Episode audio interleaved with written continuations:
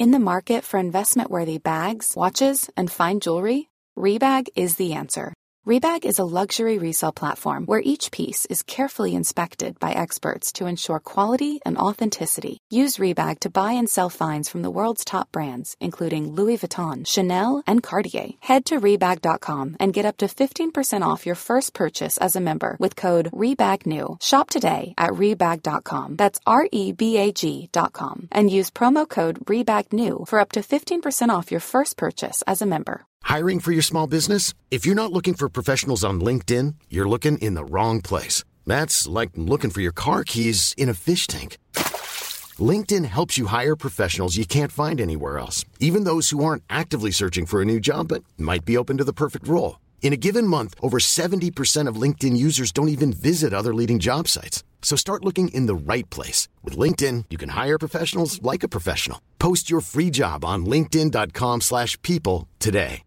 Hi, I'm Daniel, founder of Pretty Litter. Cats and cat owners deserve better than any old-fashioned litter. That's why I teamed up with scientists and veterinarians to create Pretty Litter. Its innovative crystal formula has superior odor control and weighs up to 80% less than clay litter. Pretty Litter even monitors health by changing colors to help detect early signs of potential illness. It's the world's smartest kitty litter.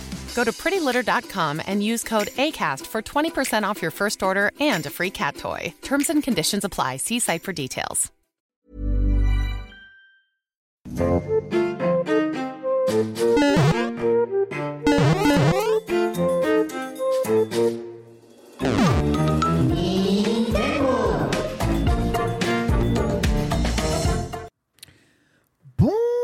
tous et bienvenue dans l'entre des N-Sex. Ravi de vous retrouver pour les Nintendo, votre podcast émission sur l'actualité Nintendo. Très content d'être avec vous en ce mercredi 29 novembre, cinquième Nintendo du mois de novembre. Puisqu'il y avait bah, ce genre de particularité au mois de novembre, 5 mercredis une triple raclette évidemment de Nintendo pour tous les Patreons. Et ça ça régale. Aujourd'hui je suis en compagnie de Bitel qui est en train de mourir. Bonjour Bitel. Bonjour, toujours en train de décéder, comme d'habitude, j'adore. Ah, merci Oda. On le remercie évidemment. Juste à côté Antistar. Bonjour Antistar. Bonjour Ken, bonjour Pitel, bonjour Pierre. donc du coup tu n'es pas Sunday. Eh bah non. Bah écoute, euh, jusqu'à preuve du contraire, j'ai des cheveux moins blancs, j'ai plus de barbe que Sunday, et surtout tu n'avais pas je mieux suis à beaucoup faire plus grand Ah et j'avais effectivement pas mieux à faire en ce mercredi 29 novembre, tout à fait. je suis Voilà. vraiment le pire des bâtards En ce jour de dixième anniversaire de la sortie de la PS4 en France. Exactement. Oui, mais ouais. Voilà, sûrement, elle participe au PS Bro. Probablement, elle aussi, juste derrière notre Réal Pierre. Bonjour Pierre. Bonjour tout le monde. J'espère que tu vas bien, bien Ça entendu. Formidable. Aujourd'hui, au programme des Nintendo, à quoi avez-vous joué? Puis l'actu de la semaine qui sera concentrée notamment sur des grosses mises à jour de fin d'année, mais notamment du Nintendo Store, peut-être pour préparer vos papiers cadeaux. On parlera du Level 5 Direct, hein, qui en plus d'avoir annoncé des dates de sortie pour tous leurs jeux de leur catalogue, ou presque, vient peut-être de leaker la prochaine Nintendo Switch. Puis notre dossier de la semaine sera consacré au tout numérique. hein. Une console Nintendo peut-elle de, peut-elle, pardon, devenir 100% dématérialisée? On se posera ici la question suite à des articles de BFM qui sous-entendent ça, suite à un relais eh bien, euh, du podcast Xbox Gen. Alors, je ne sais pas pourquoi ça sort là-dedans, mais oui, en effet, sûrement des partenaires qui se disent que, euh, voilà, euh, il se passe des choses. En tout cas, FAQ évidemment, a un petit cabinet des curiosités. On célébrera l'anniversaire de Zelda Ocarina of Time, entre autres, en plus de quelques petites merveilles que l'on a ici. Je vous rappelle évidemment que euh, les Nintendo est une émission indépendante, 100% sponsorisée et financée par ses Patreon. Vous êtes 425 et je vous remercie sincèrement pour tout votre soutien ici. Si vous voulez aider, eh bien aussi profiter hein, du podcast et de la VOD. hein. hop là, direct après l'enregistrement. N'hésitez pas à vous abonner au Patreon hein, sur les trois abonnements possibles étoile, soleil ou euh, lune. Euh, voilà, ça soutient l'émission et ça permet à celle-ci d'exister. Je rappelle que le seul moyen pour que cette émission existe, c'est votre soutien et votre adhésion à Patreon. Cela dit, eh bien, je vous propose qu'on en commence tout de suite avec le À quoi avez-vous joué? C'est parti, let's go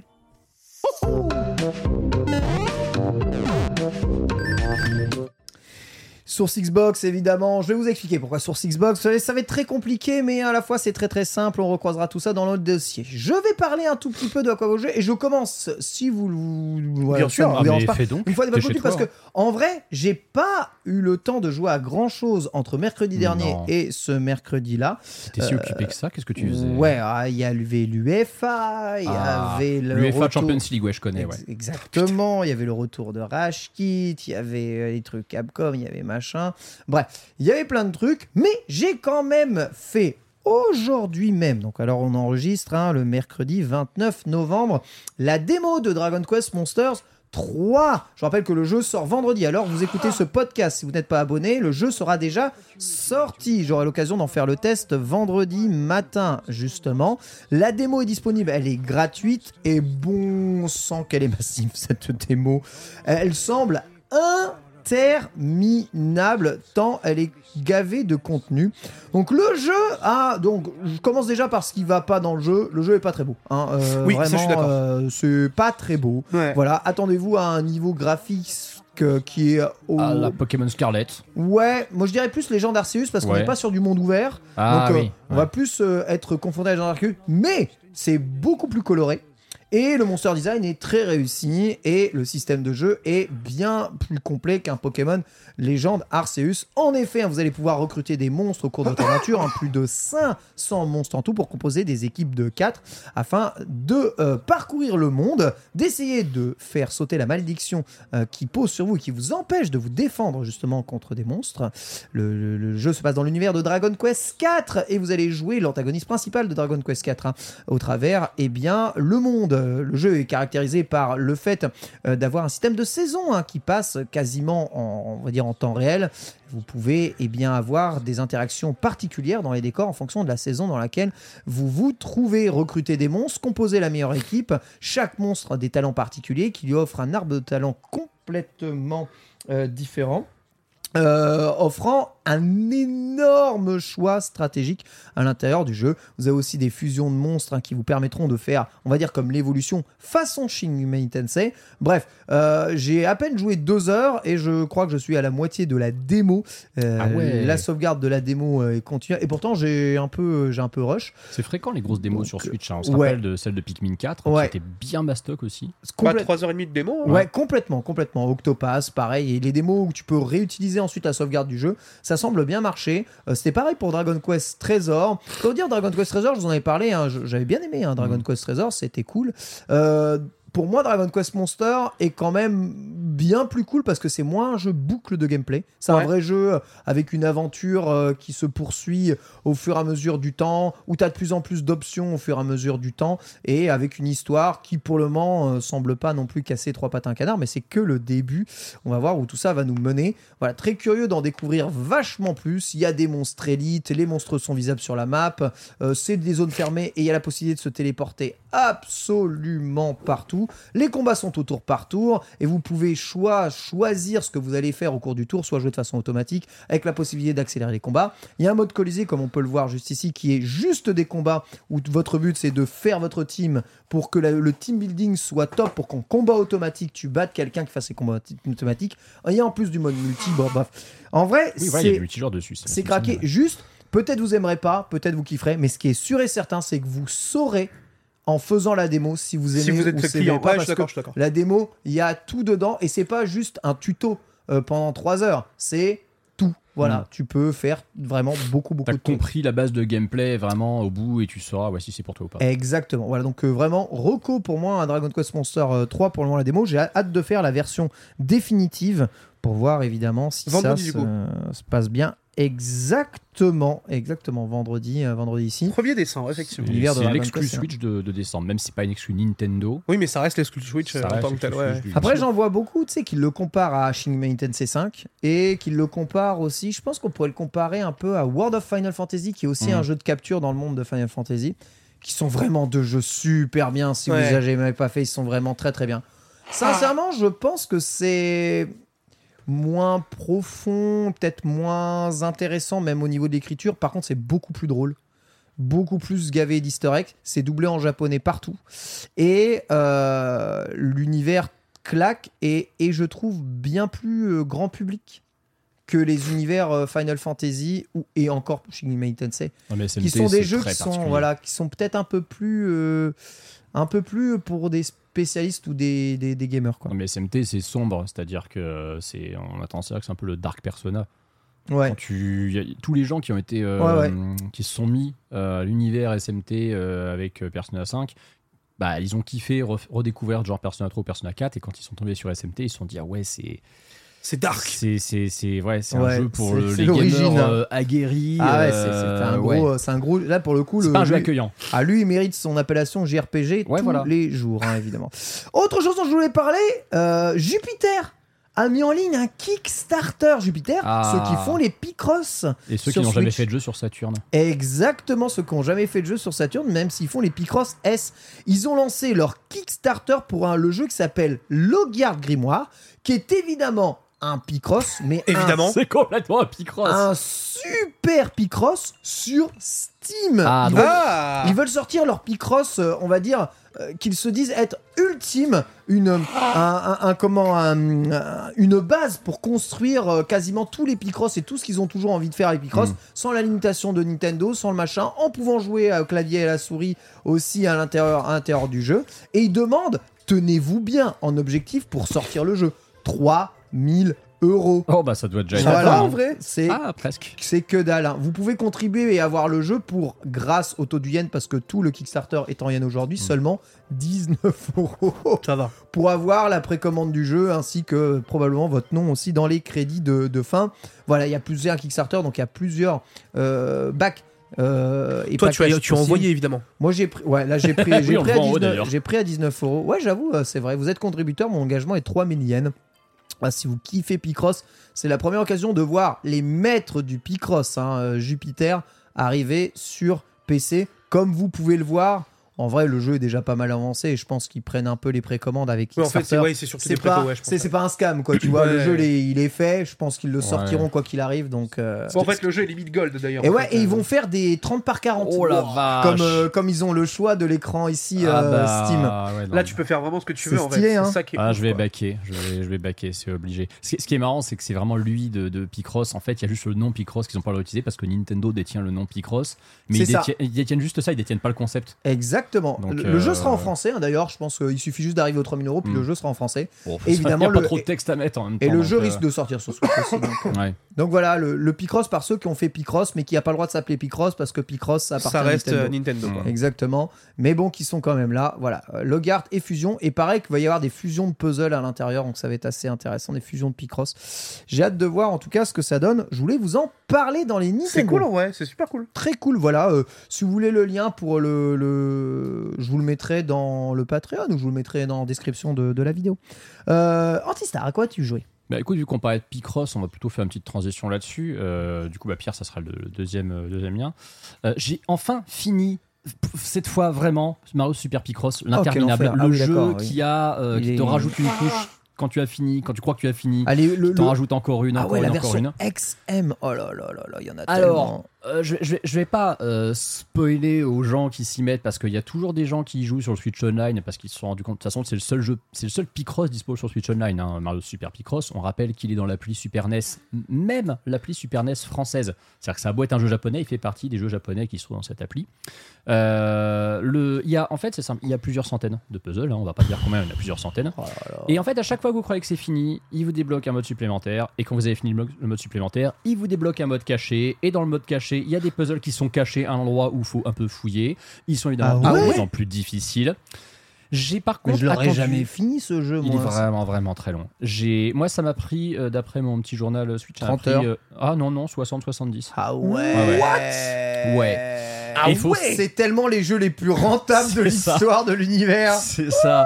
Et il faut savoir que j'ai mis mes. Bah, je suis arrivé vraiment tout à la fin et c'est à ce moment-là que j'ai découvert la fonction, euh, la fonction hypothèse qui est euh, bah, ce Ouais. qu'on pourra voir sur la vidéo. Ah, c'est le truc en jaune là? Avec les trucs en jaune Ah exactement, ce qui te ouais. permet en fait de saisir euh, des, bah en fait des, des- de noircir des cases. Enfin là tu les noircis pas, tu les jaunis en l'occurrence, en fait, où tu vas partir d'une zone où tu dis, bah écoute, je me dis que ça peut être là, et à partir de là, je fais toutes les déductions qui sont, je vois si c'est cohérent. Si ça l'est pas, je peux tout effacer d'un coup, et au moins comme ça, c'est clean. J'ai appris dans mon chat qu'il y avait des mecs, en fait, ils avaient fait tout le jeu comme ça, et que c'est comme ça qu'ils avaient fini les tableaux beaucoup plus vite. Sauf que moi, c'est au bout de 60 heures de jeu que j'ai compris que ce truc existait. Eh, mais moi, je sais, savais même pas que ça existe. Hein. J'adore Voilà. Je découvre là aussi, hein, alors que j'ai déjà, j'ai déjà bien 15 heures. hein. Alors que nous, on a fait du, du code de la coop dessus. Par Oui. contre, c'est ça le pire. Ouais.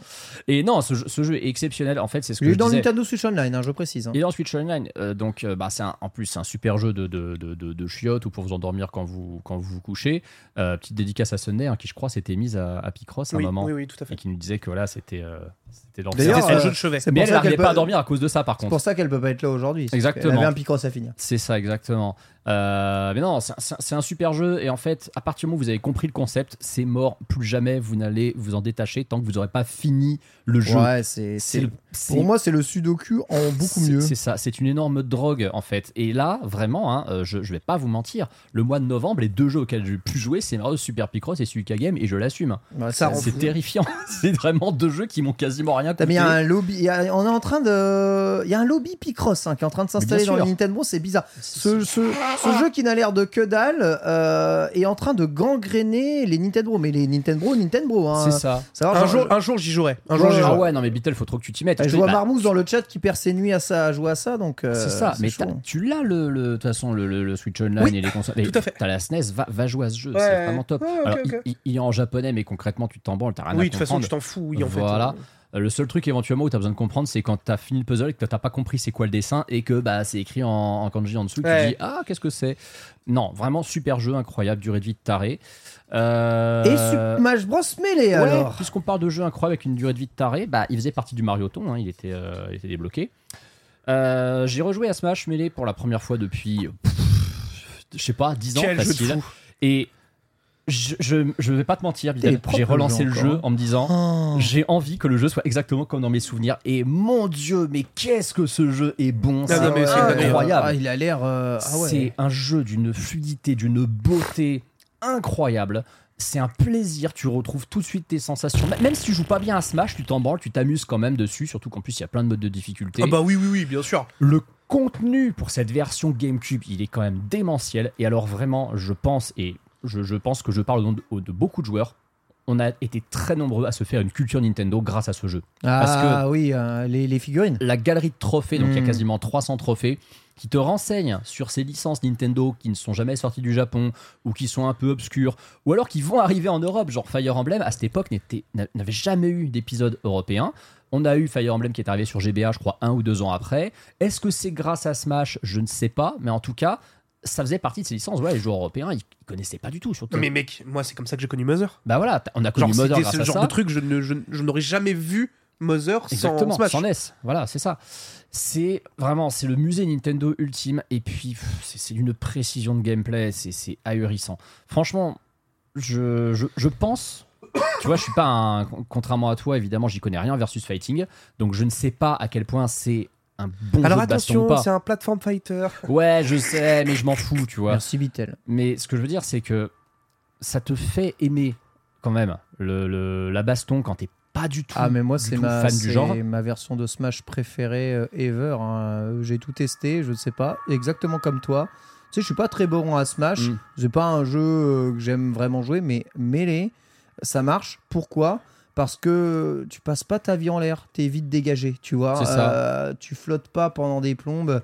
Euh, tu te fais, tu te fais éjecter en deux temps trois mouvements. euh, Et puis t'as Euh, des combos aériens de zinzin. Enfin, et vraiment, c'est. C'est ça. Et t'as pas un milliard de persos. euh, et il y a pas non plus un milliard d'objets. Tous les objets sont intéressants. Ça va vite. C'est fluide. Il y a plein de modes de jeu plateforme. Le mode story est incroyable. Le mode des cibles, je l'adore. Enfin, euh, franchement, Melee, euh, ouais, Melee, c'est, c'est, c'est, c'est trop bien, quoi. En fait, quand tu joues à Melee, tu comprends tout de suite pourquoi le jeu est aussi populaire 20 ans après, pourquoi les gens ne jouent plus à Brawl, pourquoi ils ne jouent plus à Smash Wii U. Ouais, Euh, il pour- joue, il pourquoi joue à Melee. En dehors de Ultimate, euh, qui m'a l'air quand même d'être encore très prisé, pourquoi ils jouent encore autant à Melee? Alors, Ouais. c'est c'est pas qu'il est encore très prisé. hein. C'est le, mêlé- le, le, le Ultimate. il c'est le seul- démonte. En fait, c'est le seul qui a réussi à peu près à remplacer Melee sur la scène. Bah, c'est- Oui, mais euh, parce qu'en fait, c'est l'actuel. Ouais. c'est C'est l'actuel. c'est le jeu accessible c'est accessible en ce moment. Tu vois, Plus personne n'est sur le 4 et peu de monde sont sur Brawl. Tu vois ce que je veux Bah, dire ouais, il y a personne. Mm. Brawl, c'est vide. Mm. Donc, mais par contre, oui, Melee, beaucoup de personnes. Mais parce que Melee, il y a aussi toute la communauté modding qui a été faite. On sait qu'il y a Mm. eu euh, tout Bien un, sûr, bien sûr, mais ça. tout un, le jeu qui a été recréé avec un meilleur netcode. Enfin, il y a beaucoup de choses qui font qu'aujourd'hui la communauté mêlée elle est encore très active. Euh, mais ça, je laisserai Foster un jour en parler parce que il y a tellement Oh, de choses oui. à dire sur ce Il truc. nous en a bien bien parlé, tu sais, quand il était venu Oui, justement sûr, pour nous sûr. parler un tout petit peu de la situation sportive. Bon, c'est un jeu, euh, c'est c'est un, c'est un jeu que Nintendo veut voir disparaître, mais oui, c'est un jeu vraiment vraiment infini. Mais c'est sûr qu'on aura, à mon avis, l'occasion de le revoir ressortir un jour hein, sur sur les machines Et puis alors, Nintendo. un, un truc qui est fun, c'est que quand tu as eu la chance euh, d'y jouer bah, à l'époque, moi, tu vois, c'est un jeu, je l'ai je l'ai découvert dans mon année de, de terminale Ouais. en 2002. Et du coup, bah, tu sais, tu as, ta liste d'achievements avec tous les trucs que tu as débloqués Ah, avec la bien. date. Ouais. Et c'est tellement plaisant de retrouver des trucs qui datent de septembre 2002.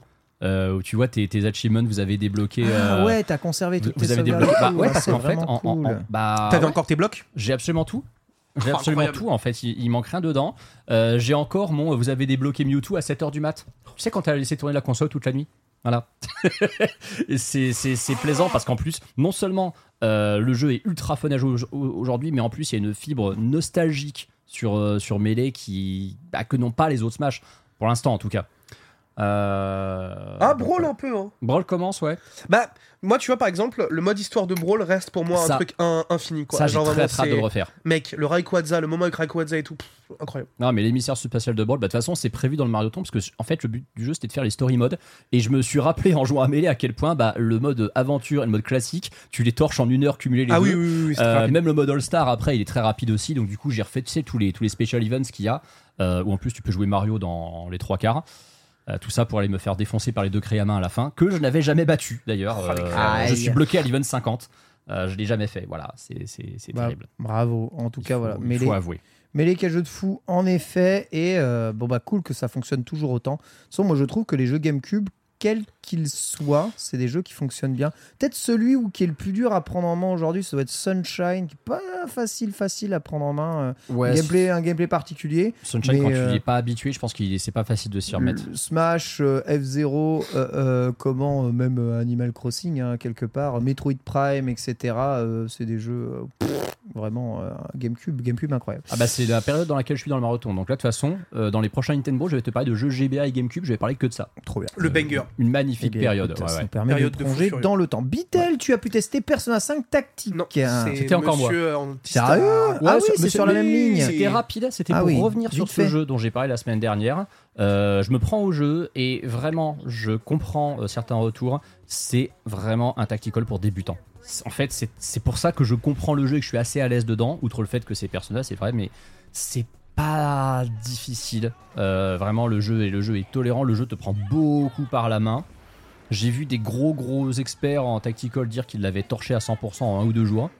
Bon, ils ont peut-être passé Ah la journée ouais. entière Ah, dessus. Un hein. ou deux jours, oh la vache. C'est le, c'est le tactical pour les nuls, quoi. C'est un peu le tactical pour les nuls. Quand ils disent que ça ressemble à Mario Lapin Crétin, je peux comprendre. Euh, ça vaut le coup, en fait, je pense plus Ah, pour, pour tout le monde, c'est euh, cool aussi. Ouais, c'est ça, ça. ça vaut le coup, en fait, pour le, pour le scénar, pour l'épanouissement de ce lore incroyable qui est celui de Persona 5. Même si j'insiste, il est temps de passer à autre chose. Maintenant, vraiment, Ah, ça.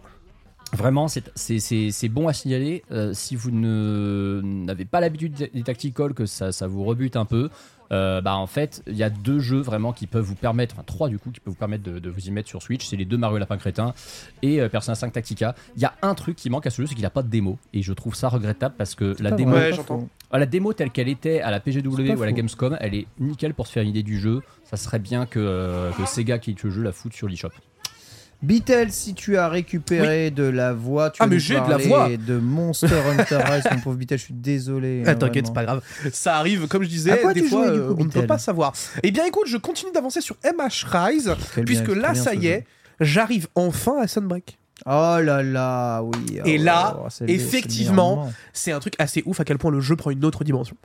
Euh, c'est hallucinant. Enfin, Ouais. tous les monstres déjà, je les ai trouvés ultra pertinents sur Rise, mais alors là sur Sunbreak, c'est Ah, le jeu, c'est la pure folie. En fait, ce qui est trop cool, c'est qu'en plus de ça, euh, bah, je joue avec les viewers. Et Ouais. du coup, Ah. il y a une interaction qui est trop cool. Tu chasses avec eux. Alors évidemment, il y a eu des fois où euh, ils te carrient un petit peu le cul parce qu'ils sont tous RC 675 et que toi t'es là en mode bonjour, je suis RC 12, ça va ou quoi l'équipe? C'est la base. Par contre, c'est un bonheur à faire. On s'éclate de fou. Euh, Il y a une quantité de choses à faire. Euh, après, avec quand tu débloques Sunbreak, c'est hallucinant. Euh, D'ailleurs, chose très rigolote, l'édition collector est moins chère que l'édition normale sur l'eShop. Waouh Logique. Logique, implacable de la part de Capcom, puisque la version euh, classique est à 30 euros si je me trompe pas, et la version collector, je l'ai payé 20 balles. Ah, j'avoue, ah, je l'ai poncé de chez poncé aussi. Mais il y a quoi jeu. dedans pour que parce que le, le- le prix est ultra euh, attirant quand même. Ah bah mec, euh, je, T'as je- t'as alors, quoi pour 20 balles? Je ne sais plus parce que vraiment je, en fait j'ai- juste vu que c'était moins cher et j'ai acheté. je suis arrivé, j'ai fait bah de toute façon là il faut que je prenne Sunbreak donc je le prends à- au moins cher et basta tu vois. Alors ce qui est cool c'est que euh, du coup on, on a pu- j'ai pu un peu parler un petit peu avec la commu de comment il jouait et en fait c'est marrant parce que c'est un jeu que beaucoup de gens ont racheté. Enfin, que beaucoup de gens ont racheté en fait. Ah oui. Il y a une quantité de personnes qui ont fait le jeu sur Switch, Et qui ont qui l'ont. sur PC. explosé Ouais. sur Switch et qui l'ont explosé sur, Sur PC. PC, ouais. T'es là, t'es en mode, mais les gars, c'est le même jeu. Bah, Après, pour un joueur de Monster Hunter, c'est pas le même jeu. Tu sais pourquoi oui, je suis d'accord. Because euh, les 120 FPS possibles. Les 120 FPS, etc. les graphismes différents. Ouais. Je suis d'accord. Le netcode aussi euh, pour jouer en multi qui est peut-être pas le même aussi. hein. Ouais. C'est, euh, c'est, je connais beaucoup de personnes qui, qui ont fait ça. Mais pff, bon, en tout cas, moi, je le fais sur Switch et je m'éclate bien sur Switch. À l'époque, je faisais les J'irais pas le racheter sur, euh, sur PC, pour être honnête. Tu sais, à Mais à l'époque où ils étaient pas en version japonaise, euh, Ouais. tu sais, ils sortaient pas en même temps euh, chez nous. Tout je à faisais fait. la version japonaise et ensuite après, je faisais la version européenne quand elle bah, sortait. après, euh, j'allais dire si elle sortait, hein, parce que Ouais. euh, on rappelle quand même que Mon- Monster Hunter Portable euh, 3 Ouais, Portable n'est jamais sorti. exactement, n'est jamais sorti chez nous. Tout à fait. Donc, ouais, c'est trop trop bien. Maintenant, bah, toujours dommage qu'ils mangent le crossplay dans ce jeu. On aimerait Bah, pouvoir jouer avec les PC. C'est quand même, c'est quand même, c'est quand même la grosse question pour le futur. Il y, a une grosse, euh, il y avait une grosse commu sur Xbox aussi, parce que le jeu était souvent sur le Game Le Pass. jeu était souvent sur le Game Pass, ouais. Mais moi, j'avoue que ce serait. Enfin, en tout cas, la façon dont j'ai pu jouer avec les potes et tout, jouer avec les viewers, bah, je me suis vraiment éclaté. J'ai trouvé ça très cool et très accessible. Euh, étonnamment, tu vois, je- je- ça faisait longtemps que j'avais Je pas trouve fait que de c'est un des plus accessibles, moi, Et c'est perso. hein. ultra facile de créer Ouais. son lobby, d'avoir Ouais. des gens avec toi. Ouais. C'est pas du tout compliqué. Tu peux vraiment avoir une interaction très rapide. Et en plus de ça, ce que je trouve très cool, c'est que tu peux, par- tu peux euh, personnaliser aussi toutes tes phrases, toutes tes indications. Euh, y a, y a- y a- En fait, tu sens que la communication elle a été beaucoup plus axée Ah, sur celui-là. C'est un MMO, Euh, t'as pas de, tra- de, de chat textuel, quoi. Donc, C'est un peu euh, ça. hein. Mais du coup, ils ont vraiment rendu le jeu euh, ultra intéressant sur la façon dont tu vas communiquer avec tes mates. Tous les shortcuts que tu vas avoir, tu peux les personnaliser. Et ça, je trouve ça trop cool. Donc, vraiment, sur l'interaction pure, je me suis éclaté. Euh, et du coup, j'ai trop hâte d'aller encore plus, plus loin dans Sunbreak pour voir ce que donne le jeu. Parce que même si je le fais des années après, bah, je, je- je- vraiment, je Ouais, m'éclate de De toute façon, il y a pas de. Franchement, le jeu est pas très euh, marqué dans le temps, quoi. Mais après, c'est vrai que j'avais lâché quand même euh, Sunbreak. Bon, après l'avoir terminé, hein, tu vois, mais j'avais lâché les farms de mise à Ouais. jour de monstres à l'infini parce que bon, ça faisait le troisième Monster Hunter que je faisais ça sur les versions G. Et euh, je, me, je me disais, celui-ci, il a un petit goût de. Je fais quand même un peu tout le temps la même chose dans les missions, mais c'est parce qu'on a l'habitude de faire les monstres, on a l'habitude de faire tout ça. Donc. euh, J'allais dire, est-ce qu'il n'y a pas. Ouais, je me suis dit, je vais essayer de prendre ce temps et jouer à autre chose. Et j'attends MH6. Je veux voir ce que si MH6 donne, euh, donne plus de, de, de grandeur à, à Monster Hunter. Mais en fait, en fait, je vois euh, justement ça, c'est ça le souci, l'accessibilité a dégradé l'expérience.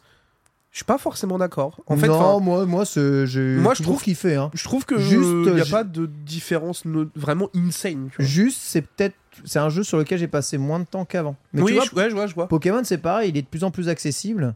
Et au fur et à mesure du temps, je passe moins de temps. Mais pourquoi? Parce qu'en fait, ces trucs d'accessibilité te font gagner du temps. Mais de fou. En fait, t'en perds juste beaucoup moins qu'avant du temps. C'est tout. Donc, Après, encore une fois, donc tu passes moins de temps parce que tu perds moins de temps. Et en fait, c'est tout aussi bien. Après, encore une fois, moi, je pense qu'il y a un côté où il faut aussi être capable de se rendre compte que la Switch se voulait accessible. Ouais. Là où tu vois, World Ouais, reste quand même dans un truc Ouais. Ah, plus traditionnel que ce qu'on a connu. Le euh, pire, c'est génération, ah, génération G. GG, euh, oh là là. pff, ouais, lui, c'était une. euh, C'était terrifiant. hein, Ah hein. ouais, GG, euh, GG, euh, GG. Mais très hein. content, euh, très content d'être arrivé sur Rise, tu vois, vraiment pour le coup. J'ai une question, Bitel, sur, Ouais. euh, sur Rise, parce que quand t'en parles, tu parles beaucoup du fait de jouer avec d'autres gens. Oui. Est-ce que c'est un jeu que t'aurais kiffé autant en solo s'il avait pas Oui, eu parce de que je l'ai fait en solo Tu l'as fait en solo aussi. Ouais. En fait, en gros, Complètement faisable. hein. toute la partie, toute la partie sur les quêtes du village classique, je les ai faites en solo. Donc jusqu'au sixième niveau, euh, j'ai fait tout le truc en solo. Tu fais les calamités, tu fais les trucs, histoire d'avoir vraiment l'histoire. Et en fait, tu te rends compte que bah mine de rien, c'est tout de suite plus fun de jouer avec d'autres gens Ouais. parce que en fait l'interaction que tu vas avoir avec tes mates in game rend le jeu fun. La- en fait, moi j'ai toujours chassé solo. Moi depuis la PSP, je- depuis Monster Freedom Unit, je suis là à tabasser du Kirin ou du T-Rex solo, tu vois. C'est le premier ouais. que tu fais en multi du coup. Euh, alors non, parce que je faisais un petit peu de multi sur Freedom Unit, mais D'accord. là c'est la première fois où je joue autant en multi. Ouais. Et vraiment, bah ça rajoute un vrai côté ultra cool. Ouais, c'est cool. Surtout jouer avec les gens. Surtout jouer. Alors, en stream, en plus, c'est trop bien. Tu joues avec des, des gens de la commu. Les gens, ils sont super contents. Euh, Ils déraillent le monstre là devant toi. Euh, Tu progresses en même temps. C'est- C'est c'est vraiment cool. Franchement, je, je... c'est c'est- c'est vraiment un super jeu, Monster Hunter. je Voilà, vois dans bon. le chat, je lâche, j'ai lâché au bout de 400 heures. Mais vous vous rendez compte déjà Lâcher au bout de 400 heures Ah, ouais, c'est pas normal pour Mec, un joueur de Monster Moi j'appelle pas ça Oui, lâcher. mais hein. alors, je suis d'accord. Non, mais, je, mec, je suis dans le même cas. hein. C'est déjà tellement énorme, J'ai la- 400 j'ai heures. lâché à 400 heures aussi. C'est gigantesque, vous vous rendez pas compte Lol. Bon, après, effectivement, sur Monster Hunter Unit, je suis à 2000 heures. Mais c'est un autre débat. Mais Est-ce que tu as testé Super Mario RPG Eh bien oui, j'ai pu Ah. y jouer de mon côté puisque euh, la boîte com m'a gentiment envoyé un code pour découvrir le jeu. Ah, trop cool. Euh, et j'ai pu donc du coup un petit peu découvrir tout ça. Mhm. Alors j'ai pas beaucoup beaucoup joué euh, puisque j'ai été très accaparé par par pas mal de préparations pour des events, pour des events. Mais par contre, euh, bah, en vrai c'est super cool. Je me suis éclaté à découvrir ce jeu. Euh, moi c'est quelque chose que je ne connaissais pas du tout puisque vous vous l'aviez euh, plus ou moins connu à travers euh, ouais. votre époque euh, sur, euh, vieux, nous, sur la. SNES. Vous l'avez plus ou moins découvert à travers votre époque. Mais non, non, dans le sens où c'est le jeu qui n'avait jamais été sorti en Europe, c'est ça? C'est ça. Ça fait mal, sur ça console fait mal ce que tu dis, euh, Bitel. Oui, bah, à un moment, euh, vous êtes vieux, vous êtes vieux, j'y peux rien, les gars. Euh, La- c'est- bah non, mais- Et surtout jamais en français, c'est ça qui est important. Oui. Et voilà, c'est la première fois que le jeu était en français. Euh, et donc, du coup, moi, j'ai pu un peu suivre tout ça, un peu euh, me lancer dedans, et j'ai fait, je crois, deux heures et demie de jeu. Euh, et bah, écoute, je suis ultra surpris par la fluidité du jeu. Euh, c'est, ça capte pas trois pattes à un canard non plus. Je trouve que les 60 balles sont ultra excessifs, pour Ah être ouais. tout à fait honnête. Euh, je trouve que pour moi, ce genre de jeu à 45 euros ça aurait été très bien. Euh, bon, alors, tu peux l'avoir à 45 euros, mais sur les Ouais, jeux, prix public hein, au prix officiel, public officiel. c'est 60 balles. Donc- pour un, un remake, ils auraient pu faire le 50, tu vois. Voilà, le 60. pour moi, tu le mettais à 45, 50 max, parce que vraiment, bah tu vois que c'est le gameplay de l'époque. quoi. Non, mais c'est intéressant d'avoir ton avis. Il n'y a euh, pas de. En fait, tu vois, la, en fait, la façon dont ils l'ont présenté, je m'attendais peut-être à un peu plus de changement dans le gameplay. J'avais regardé des vidéos justement de RPG pour comparer un petit peu et comprendre un peu ce que c'était. Mais en fait, il n'a quasiment pas changé. T'as juste le la roue avec les le 100%, chaining, le, ouais, le chaining, ouais. le- les, les- les chances et tout machin qui peuvent pop, mais ça change absolument pas grand chose à l'expérience, entre guillemets. Limite, Tu vas un tout petit peu plus vite. Je pense que tu vas plus Oui, vite que sur la version originale. Oui, Euh, vite, ce qui fait que d'ailleurs tu boucles le jeu en 20 heures à peu près. Ah 15, non, moins, 15, même moins, 15, moins, ouais. moins. Ouais, c'est plus, plus 10 en vrai. Hein. Quand tu connais vraiment bien le jeu, Non, que t'es à l'aise avec l'RPG, connaître, 10 non. heures, ouais. Ouais, 10 heures. Ouais. Mais 15, 15 quand tu te traînasses un peu. bah c'est 15 ça, quand tu te traînasses et puis je pense Ah, que c'est genre 18-20 quand tu veux vraiment compléter à fond. quoi. Ça. 15, t'as dormi, hein. vraiment. Donc Ouais, voilà. Ou, ou tu t'appelles Antistar. Je suis, je suis un peu, euh, je suis un peu mitigé sur le jeu parce que je pense que c'est super cool qu'ils aient proposé ce, ce type de jeu là et qu'ils le remettent comme ça sur le devant de la scène. Mais voilà, moi j'avoue que j'ai un, j'ai un peu un souci de me dire, Mais toi, t'aurais pas acheté. Si, si c'était toi, t'aurais je pas ne acheté. l'aurais absolument pas. acheté. Ok, bah, ça c'est Comme euh, Link's. Awakening, même problème. Mais alors, au Link's Awakening, encore une fois, c'est différent dans le sens où Link's Awakening, il y, a un- il y a un travail qui est plus profond. Mhm. Je trouve qu'il y a un travail qui est plus profond sur Link's euh, Awakening en termes de remake. Là, ouais, ils ont. Bah, ils- enfin, c'est c'est de la HD, quoi. Ouais. Tu vois ce que je veux dire? Tu- C'est de la HD, tu rajoutes 2-3 mécaniques et basta. Pour Ouais, moi, ouais, c'est non, je pas, suis, pour je moi, te c'est suis. C'est pas 60 euros. Ah, j'ai eu le même sentiment, moi en y jouant, je me suis dit, bah, après en plus, le- le- moi j'ai ce souci vraiment, et c'était une erreur d'avoir refait le jeu SNES il y a vraiment pas longtemps, donc du coup de manquer à la fois du côté surprise de la découverte, Ouais. qu'ont beaucoup de gens comme toi, et du côté nostalgique parce que le jeu je l'avais fait il y a trop peu de temps. Euh, et puis bah c'est vrai que comme tu dis, c'est c'est aussi quand même des mécaniques qui sont qui sont mine de rien assez vieillottes. C'est un RPG très court. Et c'est répétitif. Euh, ouais, c'est- répétitif. Par contre, par contre, c'est c'est c'est fun, c'est drôle. Ah oui, oui, ça, je suis d'accord. tu, tu sens l'origine de tout ce qui est Mario Luigi en fait, qui est de toute façon l'héritier direct de, de Mario RPG. Euh, C'était nécessaire de faire connaître ce jeu à tout un public qui n'y a jamais eu droit, je trouve. Et je pense que c'est ça qui est le plus intéressant. Par contre, je, je me, je me dis que le public américain et japonais, lui, par contre, il a la fine nostalgique et lui, ça a dû lui faire Ah plaisir. oui, c'est sûr, c'est sûr. Ouais, bah moi je suis le plus, en- je suis le plus enthousiaste d'entre vous hein, par rapport à ce, ce, ce Mario RPG. J'ai déjà donné mon avis la, la semaine dernière. J'ai adoré, j'ai littéralement adoré. Tu vois, c'est tout ce qu'il faut au moins un RPG. Ça dure pas euh, 1500 heures. euh, c'est Ouais, rapide, mais tu fais, les tu la même chose tout le temps. Ouais, pff, pas vraiment en fait. Ah, hein. bon, arrête. En fait, comme les armes changent et comme il faut perfect la défense, perfect Ouais. les attaques quasiment tout le temps pour faire monter ton chaining, systématiquement, tu es toujours en train de faire des just frame paris dans, dans le jeu. Mais après, oui, euh, c'est pas, euh, c'est pas Pokémon, hein, c'est sûr, hein, mais euh, en termes de, en termes de système de jeu, mais euh, vraiment calé Just Frame Paris dans un RPG. bah il y a des just frame Après, paris. c'est vrai il y a des just frame paris dans ce jeu. C'est vrai que t'as le fighting platformer comme Smash et t'as le fighting RPG comme Mario RPG. Ouais, c'est- t'as trois types de défense euh, la ratée, la pari et la just frame La pari. ratée. Quand tu fais la Just Frame Paris, t'as un shield, tu prends zéro dégâts, Ouais, quelle que vrai. soit l'attaque qui est bloquable. Mm. Et tu peux prendre littéralement zéro dégâts en jeu. C'est-à-dire, dans ce jeu, tu peux jouer à poil.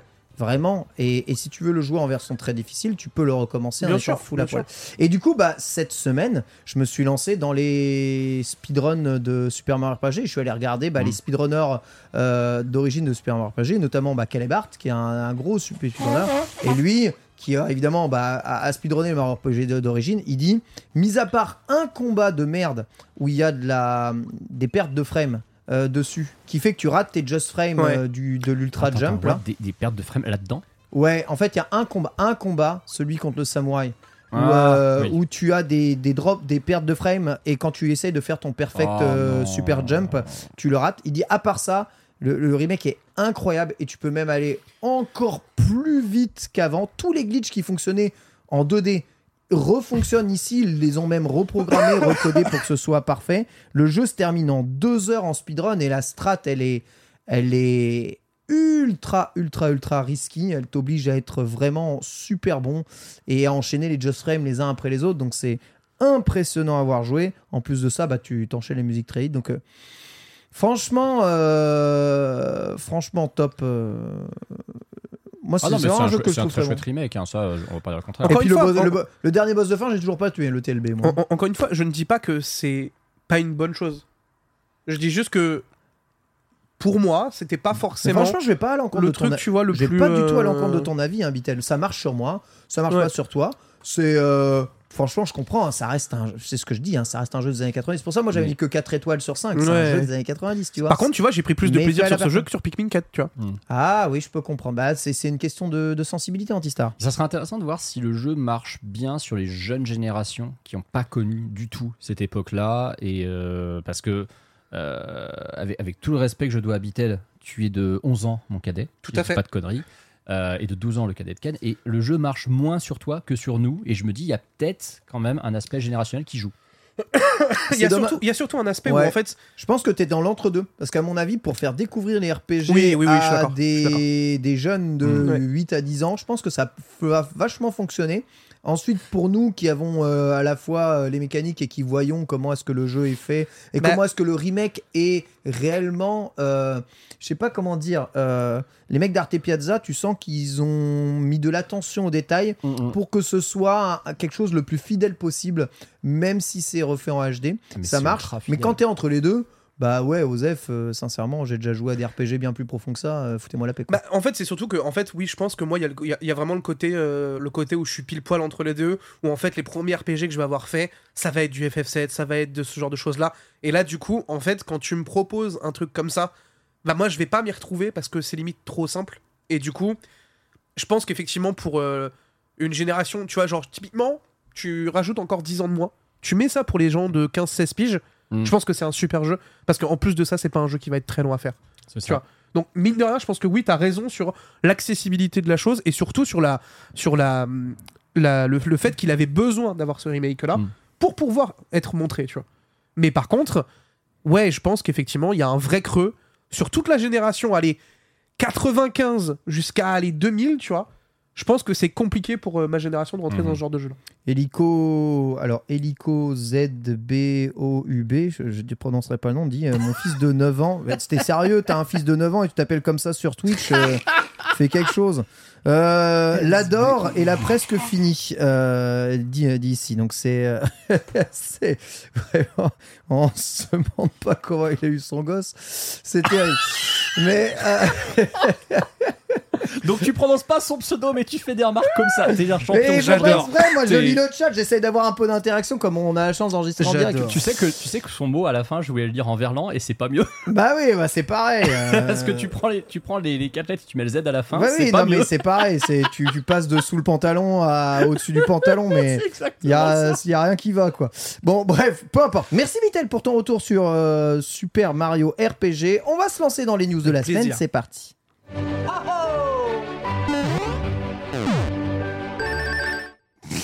Ouais, ça vous fait rire, hein, évidemment. Petit début Sacré chat, hein. de Oh, j'ai news. J'ai vraiment 7 ans. Ici, avec les premières previews de le second DLC de Écarlate et Ah, le Violet. premier, tu veux dire? Pardon. qui vont où? Le Oh premier non Oh là là, oh là là. Pardon, méchant. Ah, la preuve qu'il y a des influenceurs qui se font envoyer euh, pour des previews, des event previews, et ça ne les amène pas à dire du bien du jeu gratos. Mais voilà. parce que je suis désolé, le premier DLC n'est pas bon. À un Voilà. moment, faut être honnête. Tu- hein, tu- euh. non, mais tu es honnête et tu viens de le prouver. Non, mais voilà. et encore une fois, je le redirai autant de fois qu'il le faut. Moi, je m'en fous, c'est juste un ajout de Pokémon. euh, les vont pas t'inviter les- pour la sortie du deuxième, Les du coup. versions plus, donc. Mais euh, parce que de toute façon, il n'y a pas d'événement. Non, je pense pas. Non, il n'y a pas d'événement. Par contre, jeuxvideo.com a pu le tester. Et donc, ce qui ressort de ce eh bien, deuxième DLC euh, du trésor enfoui de la zone 0, c'est avant tout la difficulté hein, accentuée du jeu. hein. Euh, tu joues une équipe euh, que tu maîtrises pas avec des Pokémon n'ayant pas encore le niveau 100. Bah, c'est euh, très compliqué. euh, enfin, enfin c'est compliqué. Bon, je, je veux dire, ils disent dans le, dans, dans le test qu'ils jouaient pas une équipe, ils jouaient pas leur équipe, tu vois, full, full strat. hein. dedans, ils ont des, des équipes pré, euh, On les avait, mais quand c'est préenregistré, bah faut jouer à Pokémon. Et bizarrement, quand il faut jouer à Pokémon, ah mais c'est plus compliqué, hein, c'est sûr. hein. T'es en train de dire que Pokémon, c'est pas un jeu facile Bah non, il faudrait non. juste, faudrait juste qu'un jour ils fassent une version de Pokémon où euh, peu importe le dresseur que tu rencontres, ils soient tous level 100 EV EV objet. Et puis on en reparle. Je sais pas pourquoi ils font pas ça. hein. Mais, Parce que ça euh, se vendrait pas aussi bien. mais t'en fous, tu le fais à la fin. euh, tu le fais pas au Mmh, début. mmh. Au début, ça fait vendre les jeux, mais à la fin, tu fais ça. Tu fais là à la fin euh, tous les dresseurs en rematch. Tous les dresseurs en rematch, ils devraient avoir leurs équipes EV, IV, objet. Totalement d'accord. Bah, je, je comprends pas pourquoi ils font pas ça depuis, depuis le 1. Pourquoi pas faire Mais, un NG+, euh, tout simplement Non, mais ils le gardent pour la maison de combat, ce genre de truc. Moi, je comprends pas. Le moment où ils ont intégré le, cher- le- le- littéralement le cherche VS, Ouais. pour moi, en fait, à ce moment-là, tu devais avoir une augmentation des IV et des EV. Bah ouais, c'est ça. Vraiment. Ce- Juste là, déjà, il était C'est vrai, t'as raison. Bah, bah après, bon, bah, écoute, hein, c'est- leur demande, mais euh, ouais, vous pouvez retrouver du coup la preview sur euh, jeuxvideo.com. Sachez que le jeu sort le 14 décembre, hein, ce Ouais. qui clôturera un tout petit peu euh, la- l'année, euh, on va dire, des, des Nintendo Bro. Et ce qui clôturera d'ailleurs Écarlate et Violet. on attendra en janvier des annonces Pokémon Antistar. Bah tiens. C'est très étonnant quand même parce qu'on se rappelle que Écarlate Violet, on était heureux, presque soulagé pour Game Freak de voir que euh, les DLC sortiraient plus tard que ceux de, l'épée bouclier. Bon, finalement, ils les ont speedrun en et fin d'année. finalement, bah, Mhm. ils les ont torchés en fait et ils sortent bah, à la date, euh, aux mêmes dates finalement. Mais hein. en fait, ce qui est- en fait, c'est très bizarre parce raison, que c'est très vrai, curieux. c'est vrai. en fait, le premier, la première partie, t'as l'impression que ils l'ont décalé. Tu vois ce que je veux dire c'est ah, ça. au lieu de c'est juste genre.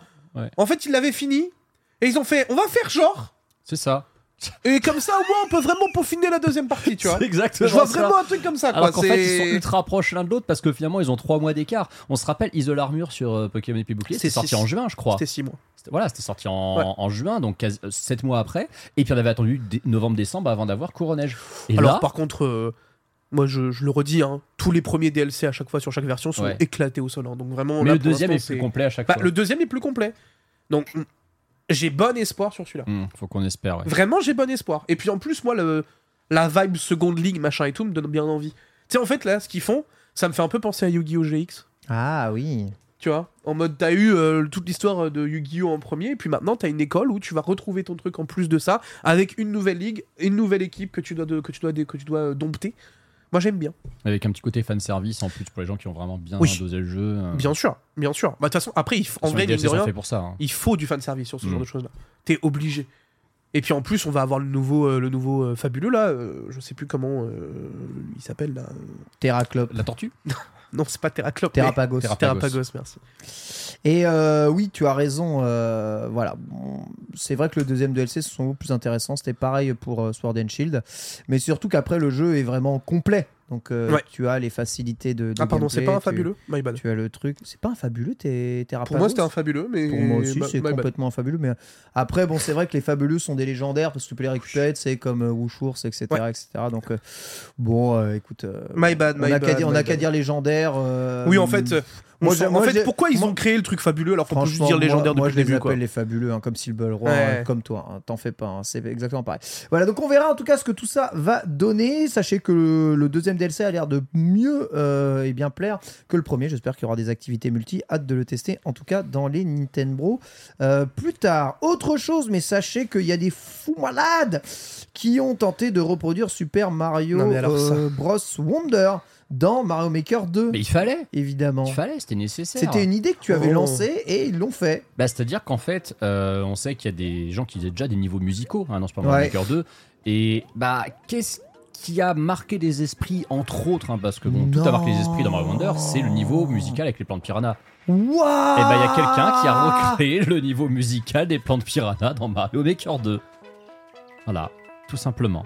Mais c'est c'est des Mais les gens, gens sont des fous. c'est des gens sont des grands malades. Donc, est-ce que Nintendo a vraiment besoin de sortir Mario Maker 3 quand tu vois que finalement les mecs recréent du Mario Wonder dans Maker 2 Je suis Oui, pas parce qu'il faudrait que les assets soient comme ceux de Oui, Mario Wonder. il faut que les assets. Par contre, bon coup, parce que la variété d'assets de Mario Wonder a racheté Mec. dans un Mario Maker 3. T'imagines, tu mets un Mario Maker 3 avec le moteur de Wonder, frérot, folie absolue. le jeu ne désemplit pas pendant 10 ans. Oui, et puis surtout, personne ne crée, ne crée plus rien sur les autres parce que franchement, bah, c'est oui. le meilleur des skins.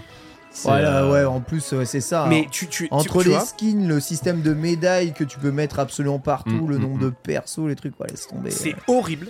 Mais depuis que j'ai joué à Wonder, Ouais. là, ce que je vois, 3 ça me paraît ultra fade. Ah non, mais je rejouais. Mec, c'est un truc Oui, parce que en 2D, ah, oh, en, En fait- en 3D comme ça, ah ouais, de Ce qu'on voit là, effectivement, Ah ouais, ouais, à l'écran, c'est le skin New Super Mario Bros. U de Mario Maker 2. Ouais. Et je me souviens, me souviens qu'avec euh, avec ma chérie, avec Miku, on a refait New Super Mario Bros. U juste avant. Wonder. Et je- à chaque fois qu'on y jouait, le truc c'est que c'était après qu'on ait fait la preview, tu sais, qu'on a fait chez Nintendo Ouais. tous Ouais. les trois. Donc moi j'avais déjà joué un petit peu à Wonder et je me disais putain You, il est d'une, il est fade. Il est fade, Non, hein. mec, c'est un truc il de est fou. plat. Il manque de relief, il manque de profondeur, Ah ouais, il non, manque de- vraiment, de, de de fun, Ouais, je suis d'accord. il manque de caractère et c'est exactement pour ça que Wonder existe. Hmm. Parce que Mario 2D, c'était devenu quelque chose de bah, ultra efficace, mais ah, je, vais, je, vais être, je vais être méchant, hein, sans âme. Voilà. Ouais, Bah, oui, En oh, fait, en fait, sans âme, oui et quoi, non, mais- parce qu'en fait, mine de rien, c'était aussi euh, bah, ce que pourquoi ce tu qu'on a tu n'avais toujours connu, 10 ans tu vois. Mais moi, je pense que oui, c'est ça en fait. C'est que là, on se rend compte que le gap générationnel entre les deux, Il est il phénoménal. est absolument démentiel, quoi. C'est c'est un truc de fou furieux. Et du coup, tu vois, moi, ça me fait grave plaisir de voir en fait que à travers autant de temps, ils ont réussi à peaufiner une licence à ce point-là. Et que clair. là, typiquement, si on a un Mario Maker 3 qui sort, mec. Mais je pense que Ken, en fait, a du contenu de stream pour 12 ans. Ah, j'espère. C'est bon, c'est bien c'est- Ken, en fait, ne fait plus rien d'autre, juste des niveaux de Mario Maker Avec 3. enfin des bons modes speedrun, euh, des bons modes speedrun où euh, tu vois, les... tu joues que contre des fantômes, euh, tu pourrais jouer même jusqu'à contre 100 fantômes en même temps. Alors Ça que tu être sais très bien ce qui va se passer, ça va être du Kaizo Mario verra. Wonder et tu vas rien avoir d'autre et le En jeu sera terminé. parlant, en parlant de Kaizo, Kaizo Mario, en, ce moment, hein, le jeu qui fait le plus grand tour des internets, hein, c'est euh, Super Grande euh, Poubir euh, 2, un hack-ROM de Super Mario World en version Kaizo, fait par le streamer Grande, Grande Poubir. J'ai vu passer ça. C'est une dinguerie comment ça part en couille, ça. Le jeu, C'est- le jeu est débilement dur. Et en France, Ça me tu as des streamers comme Shishayu Ouais. qui Non, euh, sont arrivés au bout. Mec, tu vois. chiche, il était en PLS. hein. Ouais, c'est dur. Vraiment, hein. par contre- par contre, dur, hein. C'est là que tu te rends compte, en fait, à quel point Chiche est trop fort en Ouais, exec. il est vraiment trop fort. c'est ouais. hallucinant comment il a pris la main. hein. Ah, c'est une brutasse. hein. Ah, c'est vraiment Brutasse. un fou. hein. Moi, il me, bat- il me battait déjà à Super Mario Maker, donc euh, c'est abusé. Moi, je serais très curieux de te voir, sur de, de, voir, de, de te voir dessus, tu vois. Hmm. C'est fait par Bar. Tu sens qu'il a grave envie, hein. Skin. Oui, oui, non, mais Voilà. c'est pour ça que En là, il- à vu, il a skippé le truc en mode a je le ferai pas, je le ferai pas, je le ferai pas. Non, moi, ça me Tu fais dirait du bien de le de temps en faire. Euh, en fait, j'aime pas jouer à des hackroms, hein, vous le savez. Ouais. J'aime pas jouer à des jeux pas officiels, moi. Ah Non, oui, mais c'est fait par du- Barbe. Oui, c'est ça. C'est fait par C'est fait par Barbe. Barbe, ouais, oui, c'est fait. fait par Barbe. Mais même Et, des niveaux euh, ultra durs de Mario Maker 2. Ouais, Ceux qui sont vraiment hardcore, t'aimes bien en faire ou pas? Oui. Ouais, voilà. Oui. Ouais. J'aime bien. Oui, oui. Ouais, ouais, j'aime bien. ouais. J'aime bien, j'aime bien. J'aime bien, j'aime bien souffrir. J'aime bien, hein. J'aime bien qu'on me fouette avec des épines. Non, j'aime bien. Pardon Mario Maker 2, j'aimerais juste qu'il y ait un peu plus Non, mais de je veux bien tri, sa place. en tout Ah, cas, à l'intérieur, pour trier un peu les mondes, euh, on va dire, qui sont durs, juste parce qu'il y a une difficulté de merde que tu Mhm. répètes en boucle. Et en gros, faut chatter pour réussir. Mais à part ça, euh, ouais. Euh, J'adore. Euh, mise à jour de F099, les petits amis. Mais là, Mais c'est bien, ça. C'est du sérieux. hein. Attention. Le hein. suivi du jeu fait plaisir. franchement. Ouais. Ajoute du- des courses classiques. Euh, La loterie des positions et bien plus. Donc en gros, voilà, vous allez avoir des courses classiques à 20. Ouais. En fait, vous avez F0 quoi. Mais de toute façon, coup, sans, sans le super boost, hein, sans système Mais- de backdash, le, le En F0 vrai- classique avec toutes les maps, en vrai, il se... c'est trop bien. franchement le meilleur F0 ever sorti depuis euh, tellement longtemps. F0 Bon, 99. par contre, ça signe définitivement l'arrêt de la licence derrière, mais c'est. non, je pense pas. je pense pas. C'est même le redémarrage, moi je pense. Bah, qu'ils injectent autant de temps dedans, est-ce qu'ils vont sortir un autre truc derrière? Eh, mais ils injectent peut-être beaucoup de temps dedans parce qu'ils sentent que les gens kiffent le truc, qu'ils y jouent, qu'il y a de l'activité et que ça vaut le coup d'investir un peu. Ouais. C'est une espèce de, de bêta grandeur nature pour Nintendo F099. C'est le meilleur moyen pour eux de savoir si cette licence euh, avec laquelle on la relance euh, régulièrement vaut le coup de développer un vrai nouveau jeu. Bah, en Parce plus, que- c'est resté, mine de rien. Hein. Les gens ont vraiment, vraiment encore l'habitude de jouer dessus. ouais, hein. ouais. On, ra- rappelle que dans les réunions d'actionnaires, tu as des gens qui posent des questions et souvent dans les réunions d'actionnaires, tu as des gens qui sont des gros fanboys. Ouais. Et t'avais ouais. un mec, c'était il y a trois ou quatre trimestres, qui avait posé littéralement la question, il avait posé ses balls, il avait dit à, au, comment dire, à l'état-major de Nintendo, est-ce que des plans sont prévus pour un prochain jeu F0 Il avait posé la question. Ouais. Bon, évidemment, Nintendo, euh, très japonais, ils n'avaient pas su dire non, mais ils avaient trouvé une réponse très politique euh, euh, qui a du coup accouché des F099.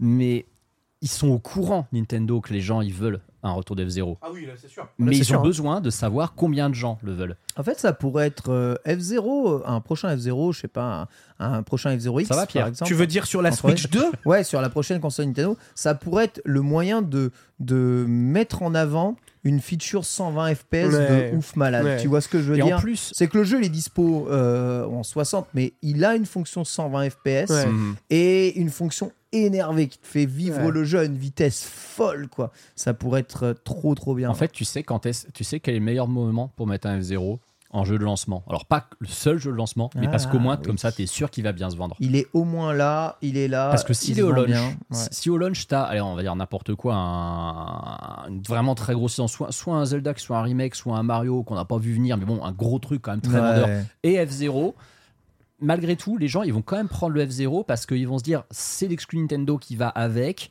Euh, c'est un jeu qui représente les capacités de la console, c'est la vitrine technique d'entrée de jeu. Je vais pas passer à côté.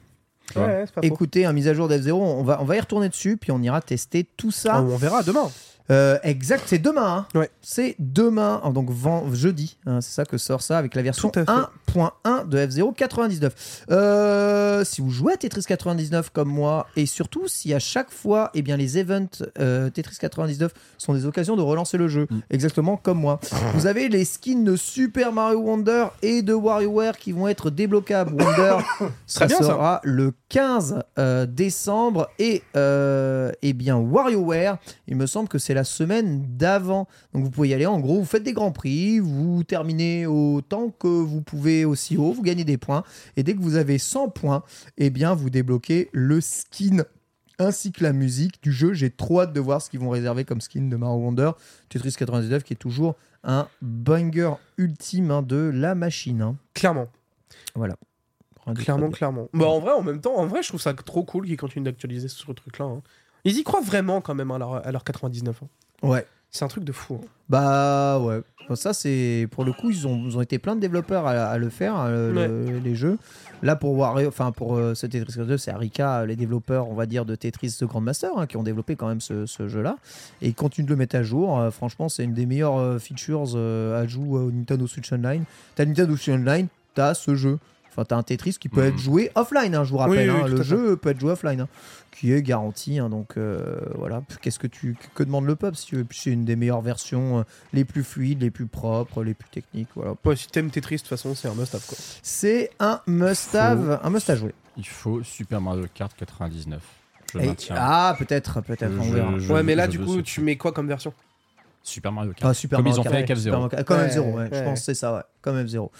On verra en tout cas si ce que Nintendo a dans les tiroirs. Petit point sur euh, bah, Noël. C'est bientôt Noël. Et vous savez qu'à Noël, eh bien, faut faire vos papiers cadeaux. Ah ouais? Et les Nintendo n'ont qu'un seul papier cadeau possible. Le seul papier cadeau, c'est le papier cadeau Nintendo Officiel. officiel du store Nintendo, bien entendu. Le voici. Des paquets et des papiers cadeaux En vrai, sont ça disponibles tue. sur pour 400 points platine. Ça tue de fou en vrai. C'est abusé. Tu peux offrir un cadeau avec euh, le papier Nintendo. Je te prie de croire que si tu vois le gosse le déchirer, tu lui mets un, Oui, oui. tu lui mets Tu un, mets un Mawashigiri dans la gueule, ça part très très vite. Tu tu sais, t'appuies sur euh, le bouton A au Mais bon alors- moment là pour faire euh, coup Tu te rends critique. compte de combien ça va coûter en point platine, chacal Imagine, tu, pour troller quelqu'un, tu utilises le papier cadeau TOTK et t'offres un jeu Switch de merde dedans. Ah, Non, tu sais, tu sais- j'avoue. tu sais ce que tu offres à l'intérieur Kiki Trick. Ça va, il y a pire comme cadeau. Il y a pire que Kiki Trick Je sais pas si je peux les récupérer avant Noël, mais moi je ferais bien un cadeau de Noël avec des cadeaux comme ça quand même. Bah, tu peux largement. Tu sais que les- eh, il y a peu de trucs qui sont envoyés plus vite que les produits euh, avec les points platine du Nintendo Store. hein. Ok, très bien. Moi, j'en Mm. commande souvent euh, parce que déjà, je suis un pigeon et de deux parce que ces points ils expirent donc autant les utiliser. C'est vrai qu'ils expirent. C'est toujours. Alors, ça coûte 2,99€ à chaque fois. Et vraiment, hein, j'insiste, mais si vous avez des points platine, regroupez vos achats. Prenez, Ouais. videz vos points platine d'un coup. Prenez 4, 5, 6 objets. Mm, Parce que mm. ça sera 2,99€ quoi qu'il arrive. Et, euh, et ça arrive genre deux jours après, hein, vraiment. C'est vraiment rapide. Eh bien écoute, parfait. Je vais faire, sinon, je vais faire ça. Je vais me faire un Nintendo su- Store un jour, euh, non? super cadeau pour Un mon quoi? neveu. Un, un- Un Nintendo un Store. un jour. Nintendo Store un jour, faisons Qu'est-ce que c'est. Écoute, euh, Ça rend fou, en vrai, il y a des news euh, qui vont donner probablement le smile juste après. Juste euh, petite news supplémentaire. euh, on devait regarder un tout petit peu si, eh bien, euh, la Switch pouvait vendre Hogwarts Legacy. Bah, la réponse, on l'a. hein. Bah, la réponse c'est plutôt oui. Oh, bah, c'est totalement oui, puisque Bah oui. la, la semaine de sa sortie, en fait, c'est le deuxième jeu le plus vendu en France. Donc, on rappelle, c'est en valeur. hein. En valeur, C'est en valeur. Le seul jeu qui fait mieux que lui, c'est euh, Call of Modern Warfare 3 PS5. Donc, c'est-à-dire, en fait, le jeu qui était forcément indéboulonnable euh, sur sa deuxième semaine Dont la moyenne de prix d'achat, hein, on rappelle, hein, est de 90 euros. En hein. plus. Par contre, euh, Mais Wonder, surtout- toujours là. hein. Ouais, mais par contre, par contre, Hogwarts Legacy, c'est mieux vendu que Wonder sur cette semaine-là. Bon, Ouais. Wonder, c'est logique qu'il soit là. oui, hein. oui, oui. Mais c'est le jeu Switch le plus vendu de la semaine. Je trouve ça ouf parce que ça montre vraiment que C'est- Hogwarts Legacy, c'est une des plus grosses ventes de l'année, tout support Ah ouais, confondu. c'est hallucinant. Mais qu'il y a des gens qui attendaient la version Switch pour de vrai. Ouais. C'est ça qui Mais est tous ouf. les, tous, les, tous les gens plus jeunes, mec. Qui n'ont pas, la, qui n'ont pas les. Qui n'ont pas la le PS5, PlayStation, qui n'ont pas, une- Xbox, qui n'ont pas un PC. euh, Voilà. Qui On- attendaient de jouer à On Hogwarts Legacy sur Switch. sous-estime les gens dont la seule console qu'ils ont dans leur foyer, c'est la Switch. hein, Et même pas vraiment, forcément une Switch. hein. Ouais. Plus une Switch mini. Ouais, ouais, c'est ça, une Switch Lite, ouais, c'est ça. Euh, Ouais, Lite, pardon. ouais. Très déçu de ne pas avoir réussi à avoir de version de Hogwarts Legacy pour les Nintendo. J'ai demandé à Warner et qui m'a dit on n'a pas de version à fournir euh, pour les, les créateurs de contenu et tout ça. C'est ouf. Alors que le jeu n'a même pas l'air si à chier que ça sur Switch, c'est ça Hmm. qui est fou. C'est-à-dire qu'on a vu quand même des, des- des extraits. Bon, évidemment, c'est pas toujours très joli, mais je m'attendais à une catastrophe absolue. Spoiler, on ne vous le testera pas. hein. Bah, du coup, Ah oui, non, vraiment sans- moi, je vais pas Ah, acheter Hogwarts Legacy Ah non, sur. Switch. hein, Je me Non, suis déjà Pour fait, info, euh, la- déjà fait bananer une fois. Oui, La, euh, la différence fondamentale, en fait, euh, de ce que j'ai vu, c'est les temps de chargement. C'est que Ouais. le jeu est. Ça. Bah, le Enfin, jeu est, est moins très beau, lent, ouais, puis très très lent. T'as une immersion qui est vraiment différente, qui ressemble beaucoup plus à des Harry Potter de jeux de GameCube d'il y a 15 ans, quoi. Hmm. Parce que j'ai l'impression que t'as un temps de chargement de ce que j'ai vu en 10 minutes, euh, Ouais, ça- toutes les deux Bah, ça que- casse le côté open world, Pierre, t'as raison. En fait, ouais, tu perds, bah, tu, ouais. tu, tu, tu perds cette capacité SSD. Mhm. Donc, du coup, forcément, euh, les temps de chargement, mec, tu les vois tout de suite. hein. Et ouais, Alors que tu prends Spider-Man 2 sur PS5, mec. euh, Ah, c'est pas le même délire, c'est sûr. hein. C'est vrai, c'est vrai, le jeu, le jeu bouge bien. Il ne tournera évidemment jamais sur un disque dur PC. Ah oui, c'est sûr et certain. Top 5, il est quand même flippant. Euh, Call of, Harry Potter, Mario, Spider-Man, FIFA. Mais ça étonne d'un qui cliché, Ça ce top qui 5. j'avoue. T'as juste des, des licences trop fortes, et quand c'est pas des licences trop fortes, c'est quoi? C'est Mario et du foot. Ouais, C'est ouais, ça. C'est d'un cliché. Bon, enfin, Mario, c'est pas une licence trop forte. Mais non, Le mais- bonheur. Y a rien d'étonnant pour Hogwarts Legacy, vraiment. Ah non, genre, mais il y a rien d'étonnant. Mais c'est. C'est chiant le jeu vidéo. Non mais attends, c'est chiant. attends, la semaine prochaine, ça va plus être, ça va plus être euh, FC 24, ça va être Mario Kart euh, Wii Deluxe, donc euh, bon, euh, Ah, Enfin, 8 Deluxe, il va revenir, Ah, 8 évidemment. Deluxe, 8 Deluxe qui sera. vous donc, inquiétez pas. On y verra, on le verra évidemment. Euh, le saviez-vous peut-être, mais euh, sur, je crois, le dernier Nintendo Store qui est ouvert au Japon, si on parlait un tout petit peu Bitel, ils ont euh, fait venir une statue gigantesque de Oh Ganon là. et de Link de Zelda Tears of the Kingdom. Statues qui sont, euh, alors, issues, si je ne dis pas de bêtises, de quel event, quel event, quel event Le Nintendo... à À la la base- première fois qu'on l'a vu, cette statue, c'était. Live. Ouais, c'était Ouais, Nintendo Live, c'était en Live. septembre 2022. C'est ça. Et c'était l'époque où je vous avais dit euh, que c'est sûr et certain, c'est le visuel de l'amiibo pour Link. Ça n'a pas Ah. loupé, ça a été celui-là. Et ils ont repris le visuel de l'amiibo pour Gandorf. Parfait. Maintenant, s'il vous plaît, euh, F4F, faites-nous les figurines de ça. Ah, j'avoue, j'avoue. Déjà, sortez celle de, euh, de Daruk de Breath of the Wild, qu'on en finisse, parce qu'il est toujours pas sorti. Et puis Ouais. après, passez à Ganondorf, parce que je suis désolé, ce, ce, ce Daddy, quoi. Bah, je vous ramènerai Et des même le photos Zelda, hein. de ce de, Zelda de ça. aussi. Euh, le Link, pardon. Le Link, ouais. Bah, Zelda, ils vont finir par la faire aussi, parce que Zelda, elle est Oui, sortie Zelda, je en pense amiibo. que. Mais attends, pourquoi tu retournes au Japon? Ouais. T'y vas, Écoute, t'y vas quand, Chacal? Je suis au Mon Japon du 28 décembre au 23 janvier. Tu sais ce que ça veut dire? Et tu comptais nous le dire quand? Alors, moi, il me l'a Oh. déjà dit, mais j'allais pas répéter. Non, mais tu m'as forcé. Je voulais, Comment par- ça, je t'ai forcé je voulais partir discrètement sans dire rien à personne. Mais du coup, Mais, on va euh, faire. Bah, t'as et du des coup, on, carrières. du coup, on- ah, du coup, oh, Bah, on ça va- va être le bah retour. bah ouais. Ah, ça va être le Ça va être le retour. retour Le retour des Nintendo 100 Le retour des Nintendo 100 de la masterclass. Oh, j'ai hâte.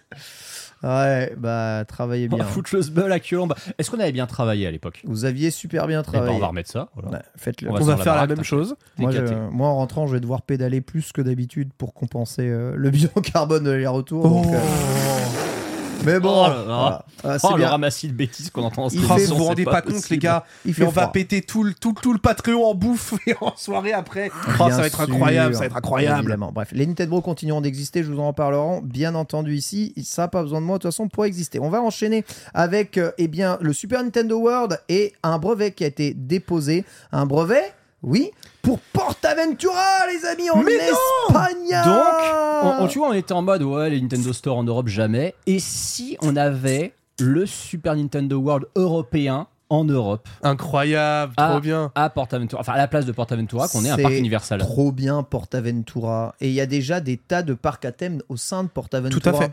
Donc, euh, ils ont tous les plans, ils ont tout. euh, ce, euh, c'est le même aux États-Unis. hein. Oui, oui. Tu Oui. le copies, tu le colles, tu poses. Maintenant, est-ce que Universal laisserait faire? En vrai, ils ont, ils ont Pourquoi tout intérêt à le faire. pas? Ils seraient complètement teubés de pas Mais en vrai, en vrai c'est littéralement du cash en permanence. Easy. Hmm, Bah ouais. Parce qu'en fait, mine de rien, quand tu vois aujourd'hui, par exemple, on, sait qu'il y a eu beaucoup, beaucoup de problématiques vis-à-vis des parcs d'attractions. Mais spécifiquement aux US ou en Europe. Quand tu prends au Japon, mec, les parcs, ils ont pas un putain de problème. Parce que c'est le yanklisme jusqu'au bout là-bas. Ça marche bien. Tout le monde achète 92 trucs, donc forcément ils sont rentables. Par contre, effectivement, en Europe, on est un peu plus rare. Donc, on, on est d'accord que. PortAventura, c'est à Barcelone. Ouais, c'est à côté. C'est à Tar- à. Tarragone pour être exact, mais ouais, c'est sur la, la Costa Brava. Ouais. Ouais, on- j'étais, euh, j'étais déjà allé, super parc, hein, on garde des super souvenirs. C'est vraiment trop. avec trop le bien. Land Ferrari absolument démentiel, euh, où tu te prends, euh, je crois, Mais 130 oui. km/h Mais dans c'est la ça, en tronche. fait, à PortAventura, t'as le Land Ferrari, t'as déjà des landes à Mais t'as thème, déjà tu des landes. Donc moi, Donc, ça serait pas euh, étonnant du tout. hein. Avoir un Nintendo en plus ici, ça pourrait complètement le faire. hein. Et là, en fait, on découvre qu'ils ont toute une stratégie pour l'Europe, qui vont implanter le siège, le- non, le siège social, il est déjà en Il est à Allemagne. Francfort en Allemagne. ouais. Donc il est déjà en Allemagne, ils te foutent le, ils te foutent le, le parc, le parc d'attractions euh, en Espagne et le Nintendo Store en France. Oh là là, ça serait tellement bien. Et ouais. Eh ben écoutez, Ça on verra, on verra si c'est bien. le cas. En tout cas, pour le moment, ce n'est qu'un brevet, mais c'est vrai que quand tu vois, euh, voilà, euh, faire ça pour euh, pour PortAventura en Espagne, tu te dis oh peut-être qu'il se tient quelque chose, il se prépare des trucs et peut-être qu'en 2024 il va y avoir des grosses annonces là-dessus. En tout cas, on sait que la stratégie Ouais. Nintendo du parc d'attractions, eh ben ils veulent le mettre un tout petit peu partout et ça c'est formidable. Ils veulent que vraiment ce- mettre leur bille partout. hein. Ouais. Entre le film, les parcs d'attractions. Ouais, Mmh, ils ont, il ils ont- ils- on- euh, on sent qu'ils ont trop Le d'argent. hein. cross-média, les petits amis, Ils le ont, non, cash. ils ont juste trop d'argent, c'est un tout. parc Zelda avec le château d'Hyrule. Oh, en vrai. Et puis en plus, s'il y a un parc Zelda, on pourra faire la blague du genre il y a Link in Park, ce sera parfait. Voilà. Oh putain. C'est vrai. Je... C'est vrai, c'est vrai. c'est vrai. Déjà, je... je, je suis tellement content de ce silence assourdissant autour, vous imaginez pas. Non mais elle était, elle était bien. Elle était bien, très bien. En fait, je, je suis silencieux parce que j'aurais, euh, j'aurais aimé faire ce calembour. Mais euh, ça, ça vous- Ah, c'est con, hein. ça vous qu'elle est très très bien. Très très bien. On enchaîne avec euh, rapidement donc euh, l'update de Splatoon 3. Donc je vous rappelle que Splatoon 3 n'en finit pas d'avoir des mises à jour. Ça fait chez Nintendo, mais il faut bien continuer jusqu'au DLC, au gros DLC. Pourquoi Avec, bah, ils aiment pas. Ils aiment pas Splatoon, hein En fait, ils aiment pas mettre à jour des jeux pendant 150 000 ans. Game as Service, c'est pas Ouais, trop leur truc. ouais. Voilà, et arrive bien sûr beaucoup de choses, de nouveaux battle de nouvelles armes, euh, des nouveaux sets euh, existants, euh, des nouveaux routes dans le Salmon Run, euh, 11 nouvelles battle cards, voilà encore, avec du changement dans le multijoueur, de l'équilibrage de nouvelles armes avec des nouvelles armes secondaires et special weapons, voilà, un équilibrage de certains dégâts des armes, voilà, équilibrage complet, grosse grosse grosse mage qui va évidemment bah, bientôt accueillir. Le DLC. Il sort quand là, le DLC Splatoon, bordel C'est censé euh, être début 2024. Miroto hein. Ouais, pour moi, c'est début Splatoon 2024, Automata, ouais, c'est ça. Parce qu'il a l'air trop bien aussi, Splatoon Automata. Ah bah Splatoon Automata, euh, c'est moi c'est une grosse hype. hein. Hmm. C'est un truc que je vais faire clairement direct quand ça sort. voilà, donc Splatoon qui n'en finit pas d'être bien. Et tout ça est gratuit. Je vous rappelle, vous aurez le droit à la mise à jour, même si vous n'avez pas acheté le DLC printemps 2024. Merci. Aujourd'hui avait lieu le Level 5 Direct. Ah, Et enfin c'était l'occasion pour Level 5 de révéler enfin ses dates de sortie de tous ces jeux très très très attendus. Bien entendu, puisque vous savez que tous les jeux étaient prévus pour 2023 et rien n'est sorti. Et ils sont arrivés, ils ont fait. Puis alors, Ah, ah, vous nous aviez pas vu, mais on a fait un repli stra- Stratégique. terme, stratégique. très important. Stratégique entre guillemets, n'est-ce pas Ne vous inquiétez pas, tout ceci est maîtrisé. Repli stratégique, alors on va en parler un tout petit peu. On va commencer par Inazuma Eleven, qui Ouais. sera le premier à arriver chez nous en bêta. Inazuma Eleven, dont le prochain jeu ne sera pas une exclusivité Switch. Il sortira partout. Il sortira partout. Bon, sauf, sur, m'étonne pas. sauf- sauf sur Xbox, parce que la Xbox n'existe pas au Japon. Mais En, en- en vrai, c'est pas étonnant.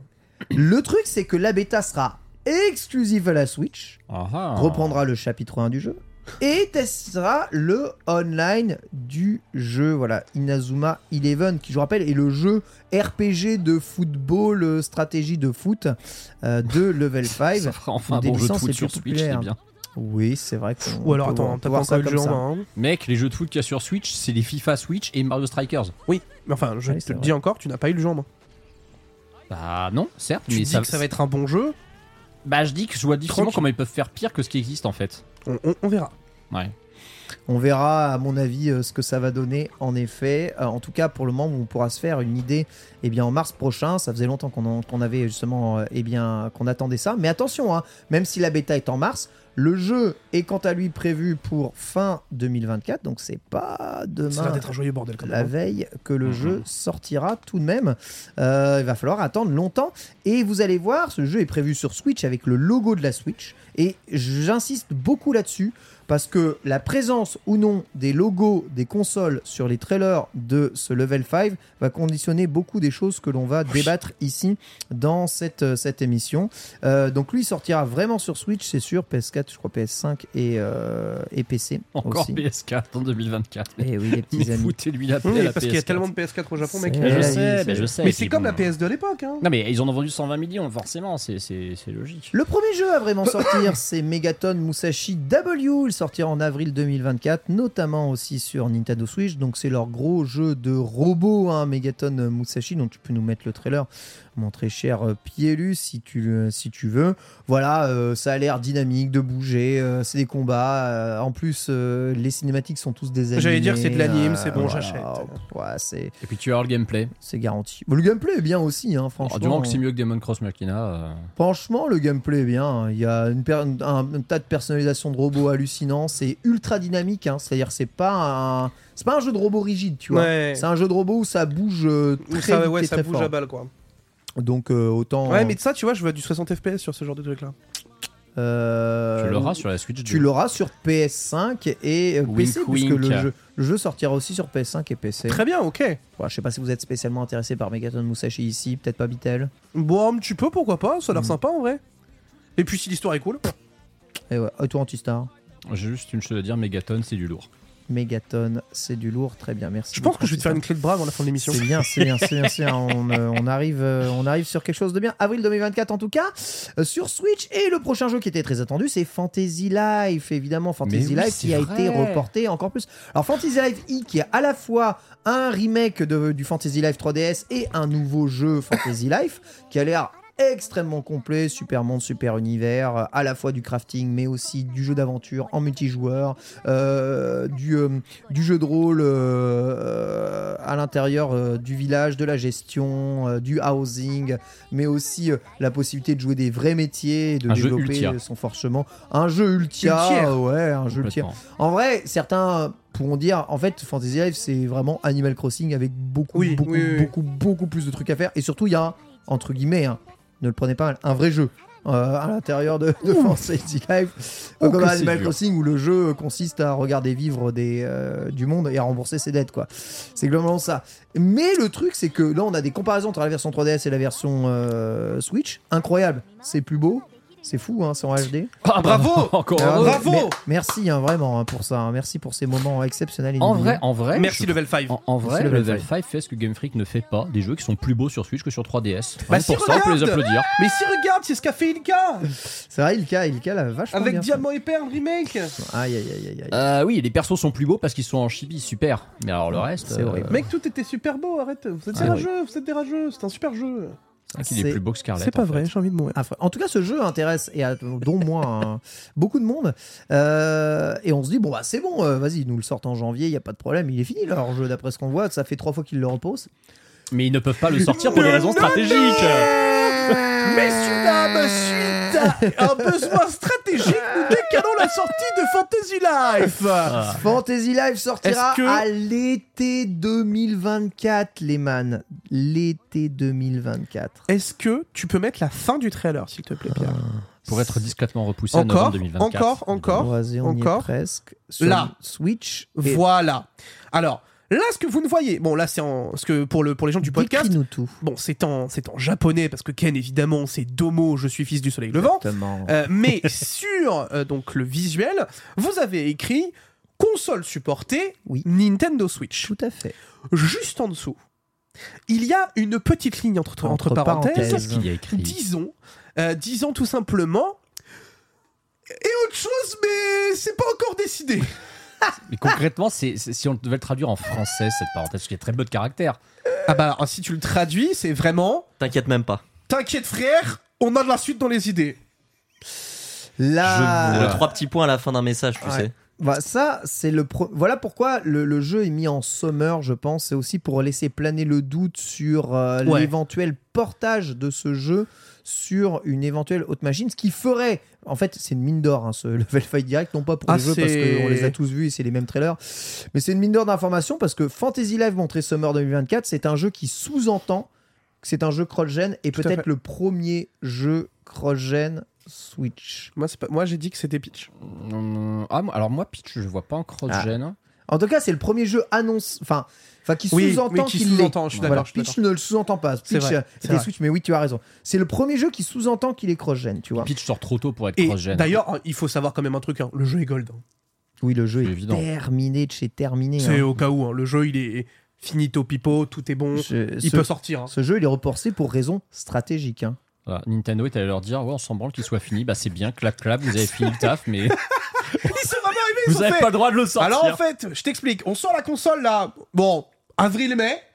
Attends frère, c'est vraiment littéralement ce qui se passe. Toi, tu crois toujours qu'elle sort en avril-mai Tu Bah, restes convaincu En de- fait, bah, pourquoi il le sortirait en, en été? Je sais pas.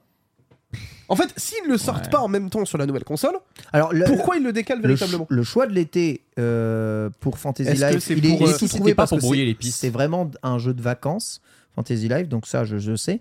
Mais oui, est-ce que c'est pas pour brouiller les pistes? Et puis la question peut se poser aussi pourquoi faire un jeu cross-gen d'une console qui normalement est censée être rétrocompatible? Et c'est là où notre dossier va être intéressant c'est que Ouais. est-elle vraiment rétrocompatible la Bah, prochaine regarde la machine, PS5. euh, etc. Là, là, regarde la PS5.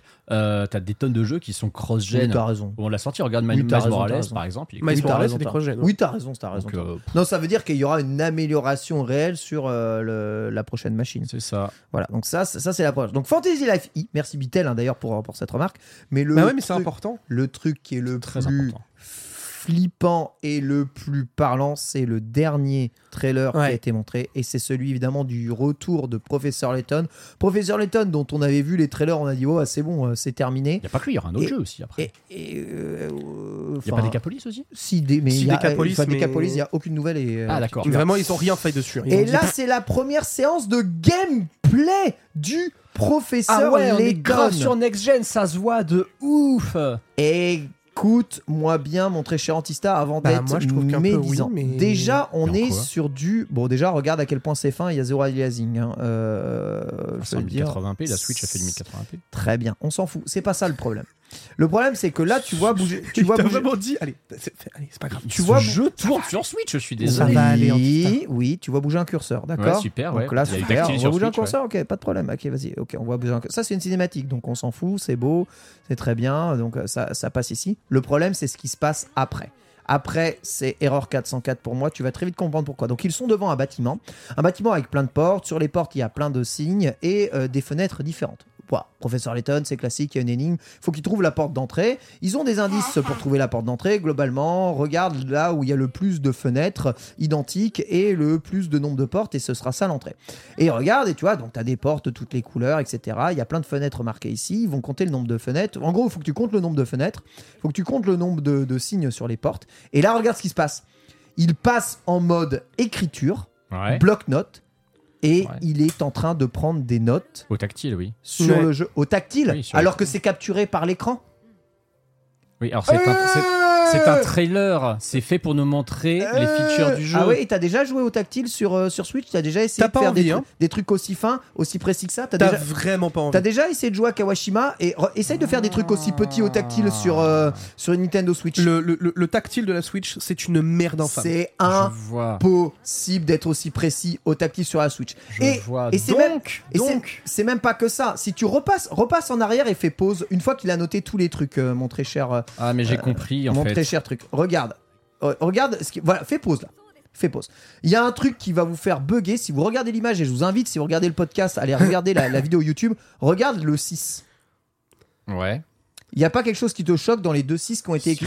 ils sont ils. C'est un copier-coller. Ouais. Et si tu regardes pareil, les triangles, il y a des copier-coller Ouais. par, Oui, partout, les carrés, il y a des copier-coller. Ce trailer est un faux trailer. Ce Ah, mais- trailer, Ouais, ne, ouais, ouais. ce trailer ne tourne pas sur Switch et n'a jamais été capturé par la Switch. C'est un trailer qui a C'est été sur, euh, c'est sur Emu. mais en tout cas, ce qui est sûr et certain, c'est que ça, ça, entre guillemets, ça tourne pas sur Switch, non pas parce que c'est graphiquement incroyable, juste parce que la Switch, elle fait Elle pas le tactile pas comme capable, ça. ouais, elle est pas capable de faire un tactile aussi précis que ça. Ça n'existe pas sur Tu, Switch. tu veux une théorie à la con Ouais. J'espère avoir tort parce que sinon c'est vraiment des salauds. hein. Euh, tu te rappelles de la, de la New 3DS Ouais. Et si nous sortait un dernier modèle de Switch de base, mais qui est un tactile amélioré Oh, commence pas, commence pas à faire ça. En vrai, s'ils font ça, mec, Imagine. on est vraiment, vraiment sur des. Non, en vrai, tu vois- honnêtement. tu vois le même Twitter qui dit bah ça arrivera pas, mais imagine. Non, mais alors, ça, je suis d'accord. Mais en fait, je ne vois pas Nintendo faire ça aujourd'hui, dans le sens où ils savent que la Switch est à bout de souffle. Tout Je- le monde en le fait, dit. ça- Tout le monde le hurle. Ça serait foncièrement débile. Genre, hein. ce serait, après 7 ans à redevenir les kings du marché, Mm. ce serait se détruire le pied. Ce trailer est de toute façon un full mensonge du début à la fin et vous pouvez le passer frame par frame. Vous voyez, à des fois, le stylet qui est censé apparaître se téléporte. Ça, c'est un trailer PC. Ouais. à aucun moment. Ce, ce trailer est un mensonge. C'est juste un mensonge. La, Mais- la main que tu vois à façon point and click, c'est du PC. La façon dont elle bouge, je suis désolé. c'est Il y a pas des, y a des moments, le curseur se téléporte. De toute façon, non. On voit, on voit très clairement qu'il y a un, un stylet qui est utilisé dans, dans le jeu et que c'est pas que la, la direction euh, qui est là. Et après ça, à la fin du trailer du professeur Layton, Bah, le jeu n'annonce aucune machine de sortie. Ouais.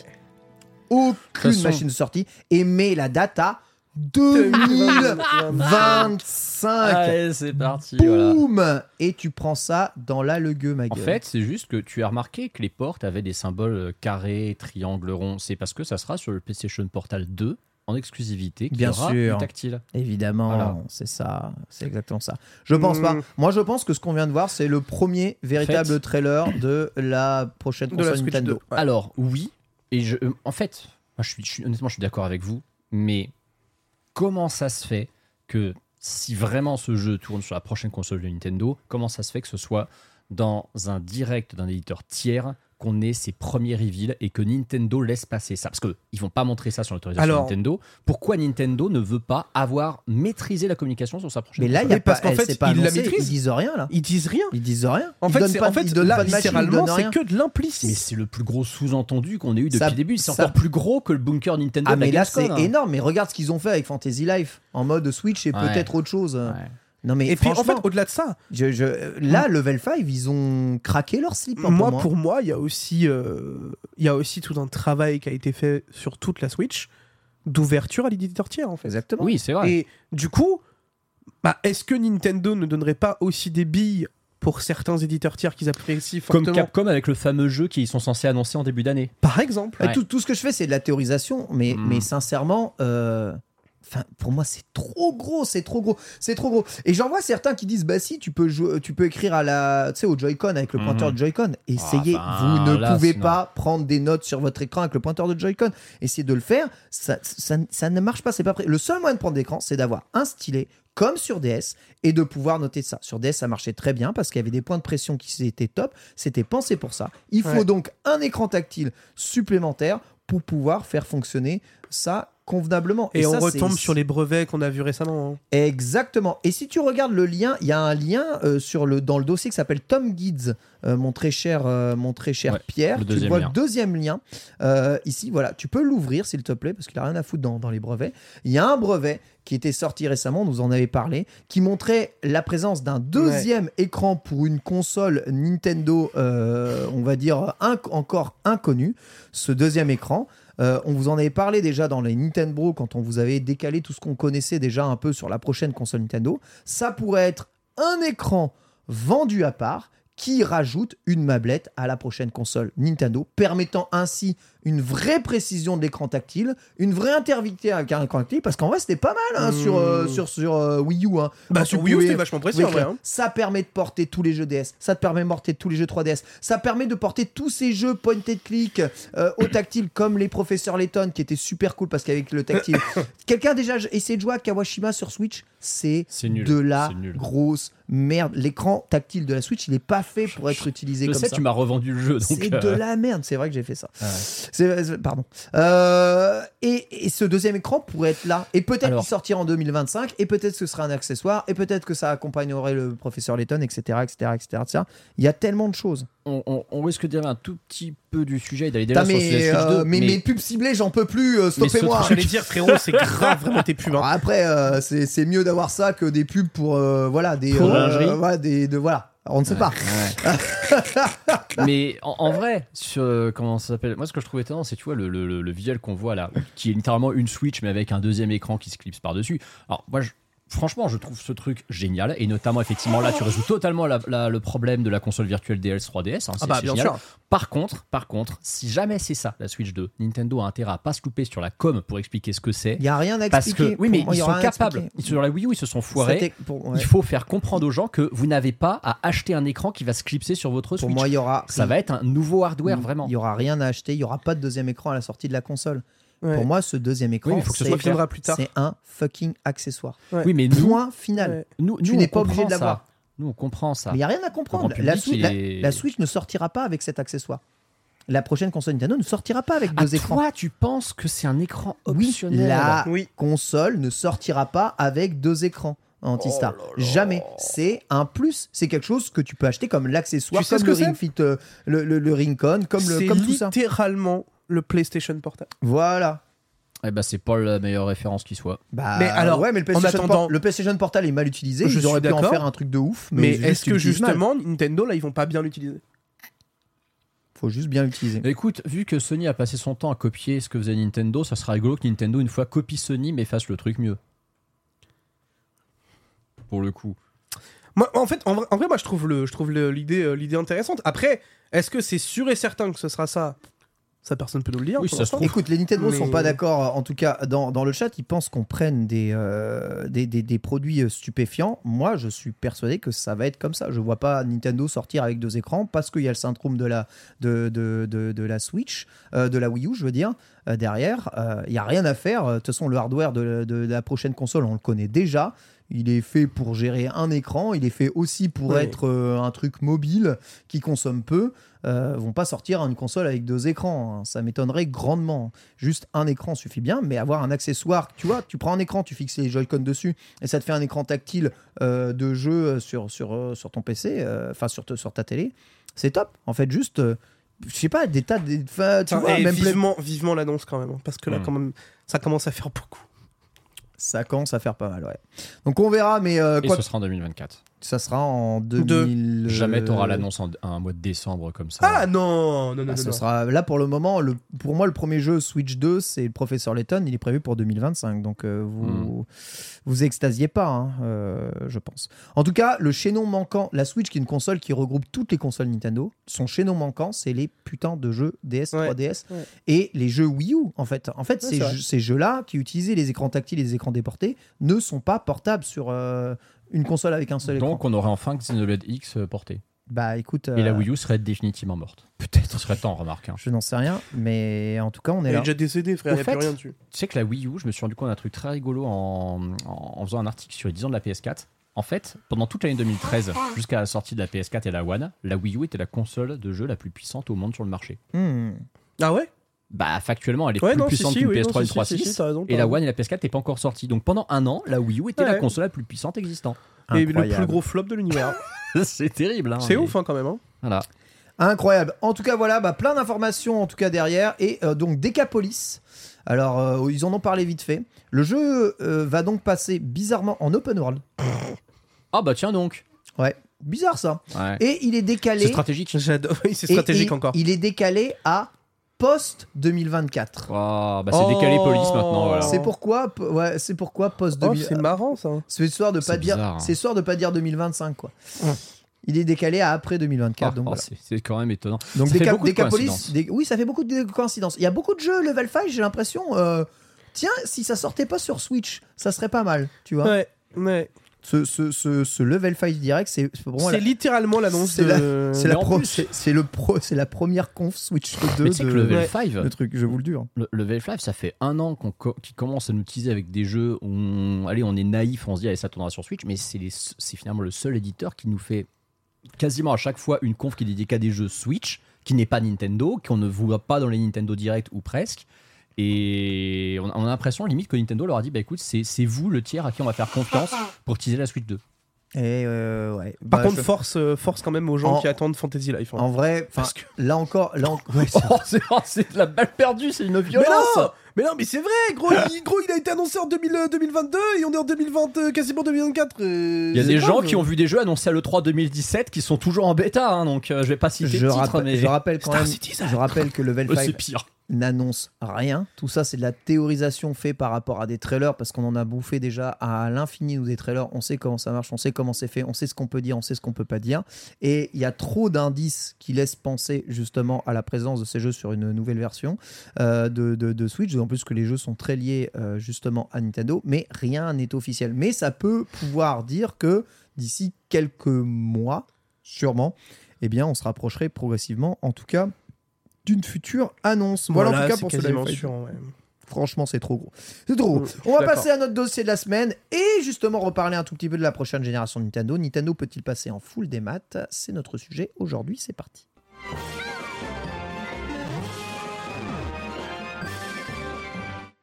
Vraiment dans la full drogue peut-être aujourd'hui, mais bien appuyé sur un article de BFM TV, hein, les meilleurs hein, évidemment. Bah, euh, bon, ils ont pas fait forcément les meilleures choses, mais il y a Melinda qui travaille sur Voilà. la secteur jeux vidéo là-bas et elle, elle fait vraiment très bien son travail.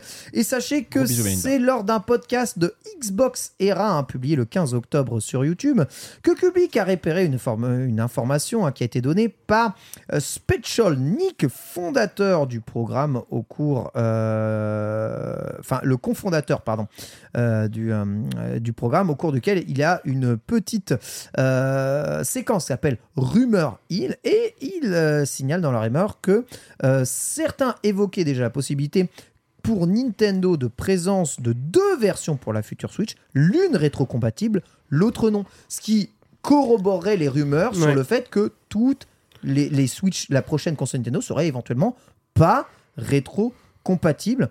D'autres mentionnaient également l'éventualité d'une commercialisation d'une Switch dédiée à des jeux dématérialisés. D'ailleurs, le fait que des jeux soient que dématérialisés, ça pourrait euh, dire aussi qu'une Switch serait pas totalement rétrocompatible parce Ouais. que full dématérialisé, on en reviendra aussi. Mais pour ce qui est de la présence ou non euh, eh bien, euh, d'un lecteur de cartes, eh bien, euh, Nick précise que, même en interne, le fabricant n'a pas confirmé cette caractéristique. Donc en interne, pour les développeurs qui développent sur Switch, Nintendo n'a pas confirmé aujourd'hui la présence. Donc actuellement, Mm, mm, mm. actuellement Toujours un flou. tous les développeurs qui ont des dev kits Nintendo Switch ne dev qu'en des maths et ne savent pas si leurs jeux sortiront en physique. C'est l'état actuel en octobre 2024 euh, des, euh, de- 2023 pardon des développements justement ici euh, petit tour de table je vous rappelle que les concurrentes entre guillemets hein, de la Switch actuellement euh, qui sont les fameux euh, PC euh, portables là. donc euh, vous avez le Asus ROG Ally vous avez le Lenovo. Legion Go vous avez le Steam Deck OLED par exemple qui sont alors pas des concurrents directs de la Switch parce qu'il n'y a pas la même ludothèque pas tout ça mais globalement ils ont vu la Switch ils ont fait eh, fait bien Ça reste des Euh, on concurrents fait sur le pareil, marché on des consoles portables. hein. c'est ça. On, on fait pareil, on fait un PC par contre. Voilà. La prochaine euh, Switch risque d'être d'arriver dans cette catégorie, en tout cas de, de, de machines-là, puisque euh, bien plus puissante que la Switch précédente et peut-être dans le même dans la même range de puissance que toutes ces Mm. euh, tous ces machines-là. Ces consoles sont déjà, enfin ces PC pardon, sont déjà full dématérialisées. On sait qu'il va y avoir plein de problèmes sur la taille des jeux, euh, peut-être pour les mettre dans des cartouches. euh, problème. Est-ce que vous croyez ici à une console full démat pour la prochaine génération Bitel? Bah, je vois pas pourquoi ils s'alignerait pas sur le marché. Déjà. Euh, oui, parce que Xbox et PlayStation Xbox font du full démat. et PlayStation le font. Euh, si on, on, on- on passe effectivement le cap de la 4K, bah, automatiquement tous les jeux sont mille fois plus lourds. Donc en termes, en fait, ne serait-ce qu'en termes de données, ça semble logique. Parce que quand tu prends euh, tous les anciens jeux euh, que tu as sur Switch, c'est rare que ça aille au-delà de 20 à 30 gigas Mm. quand même. hein. Ouais. Là, si on passe effectivement ce cap de la 4K et C'est tout quoi le les plus, bazar, gros, les plus gros C'est 16 C'est des tiers, en c'est- fait. euh, c'est généralement des tiers, ouais. En C'est généralement les tiers. euh, TOTK, c'est combien en démat J'ai même pas regardé. 17, 17. 18, je crois. Hmm. C'est le plus gros jeu de Nintendo. Je crois, ouais. Par contre, t'as des tiers qui font 40-50 gigas. Je crois que le pire, 50, c'est la. la trilogie GTA, non? Euh, alors la trilogie GTA pas tant que ça parce que le premier parce que GTA 3 pèse pas très lourd. Par contre la, la compil Metal Gear euh, dégueulasse là, qui est sortie, qui a des qui a des très mauvais retours, elle Ah pèse oui, très oui, oui. Elle pèse genre euh, quasiment 60 gigas quand tu veux tout télécharger. Donc, en fait, moi, moi, pour moi, ce serait logique qu'ils s'axent là-dessus, surtout quand on voit en fait la façon dont ils nous mettent en avant le dématérialisé depuis des années, la façon dont ils vendent le Switch Online Plus aujourd'hui à travers les DLC, à travers ce genre de choses-là. Moi, à terme, je vois une offre comme le PlayStation Plus où ils vont proposer des gens en démat direct euh, potentiellement. euh, moi, pour moi, le démat, ça me semble être une une vraie réflexion classique pour beaucoup, beaucoup, beaucoup, beaucoup d'éditeurs. sont en train de leur permettre de porter le rétro, euh, Bah, justement, fou, même actuellement. Mais à ton avis, est-ce qu'une console pour les jeux qui vont sortir, qui ne proposerait pas de, de port cartouche, peut-être un peu moins cher, ou peut-être, euh, on va dire, euh, un tout petit peu plus direct, c'est quelque chose qui peut être envisagé? Oui, moins cher, ouais, ça je pense, ouais. on va le dire, on va le dire ici officiellement euh, à, à tous les Nintendo. Hein. Personne ici ne croit à la possibilité d'une console qui ne sortirait que en dématérialisé. Jamais Non. Hein. Euh, Non. On, on parle d'une autre version euh, de la console, une console matérielle, une console dématéri- dématérialisée. Mais on, on, en a parlé avec Oscar Le Maire. Jamais Nintendo ne court-circuitera le dématérialisé. Non, non, Ils sont trop forts dans les grandes surfaces. En plus, ça serait beaucoup trop abrupt de, de- de prendre un virage que même Xbox n'a pas pris. On sait que euh, Microsoft est Oui. probablement des trois constructeurs celui qui tient le plus au dématérialisé. On le voit avec le Game Pass. On voit Complètement. on, on voit à quel point, en plus, euh, Microsoft est quasiment absent des rayons, que ce soit à la Fnac, chez Micromania, tout ça. Xbox sort quand même une console avec un lecteur et qui mise beaucoup sur la rétrocompatibilité. Ils veulent que les De gens ouf. puissent jouer à leur jeu Xbox One, puissent jouer à leur jeu Xbox 360.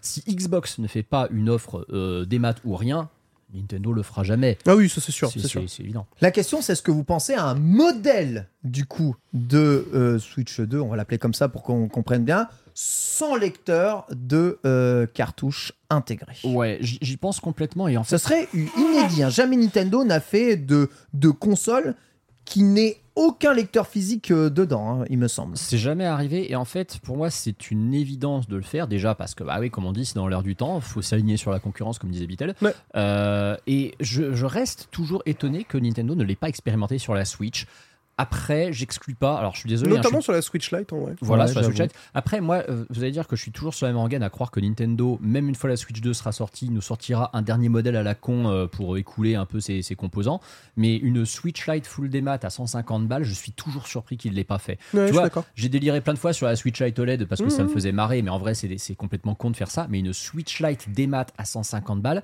Là, tu vois, cette année, là, pour euh, écouler des stocks, pour revendre encore des Switch, pour aller, euh, pour- comment dire, pour être raccord Pour avec vraiment squeezer jusqu'au bout. pour squeezer jusqu'au bout, c'est ça. Et peut-être pour préparer un peu les gens au démat aussi, parce que ça permettait à Nintendo de tester sans grosses conséquences sur les ventes de la Switch, de voir si les gens, si le public Nintendo, si leur clientèle est prête au démat.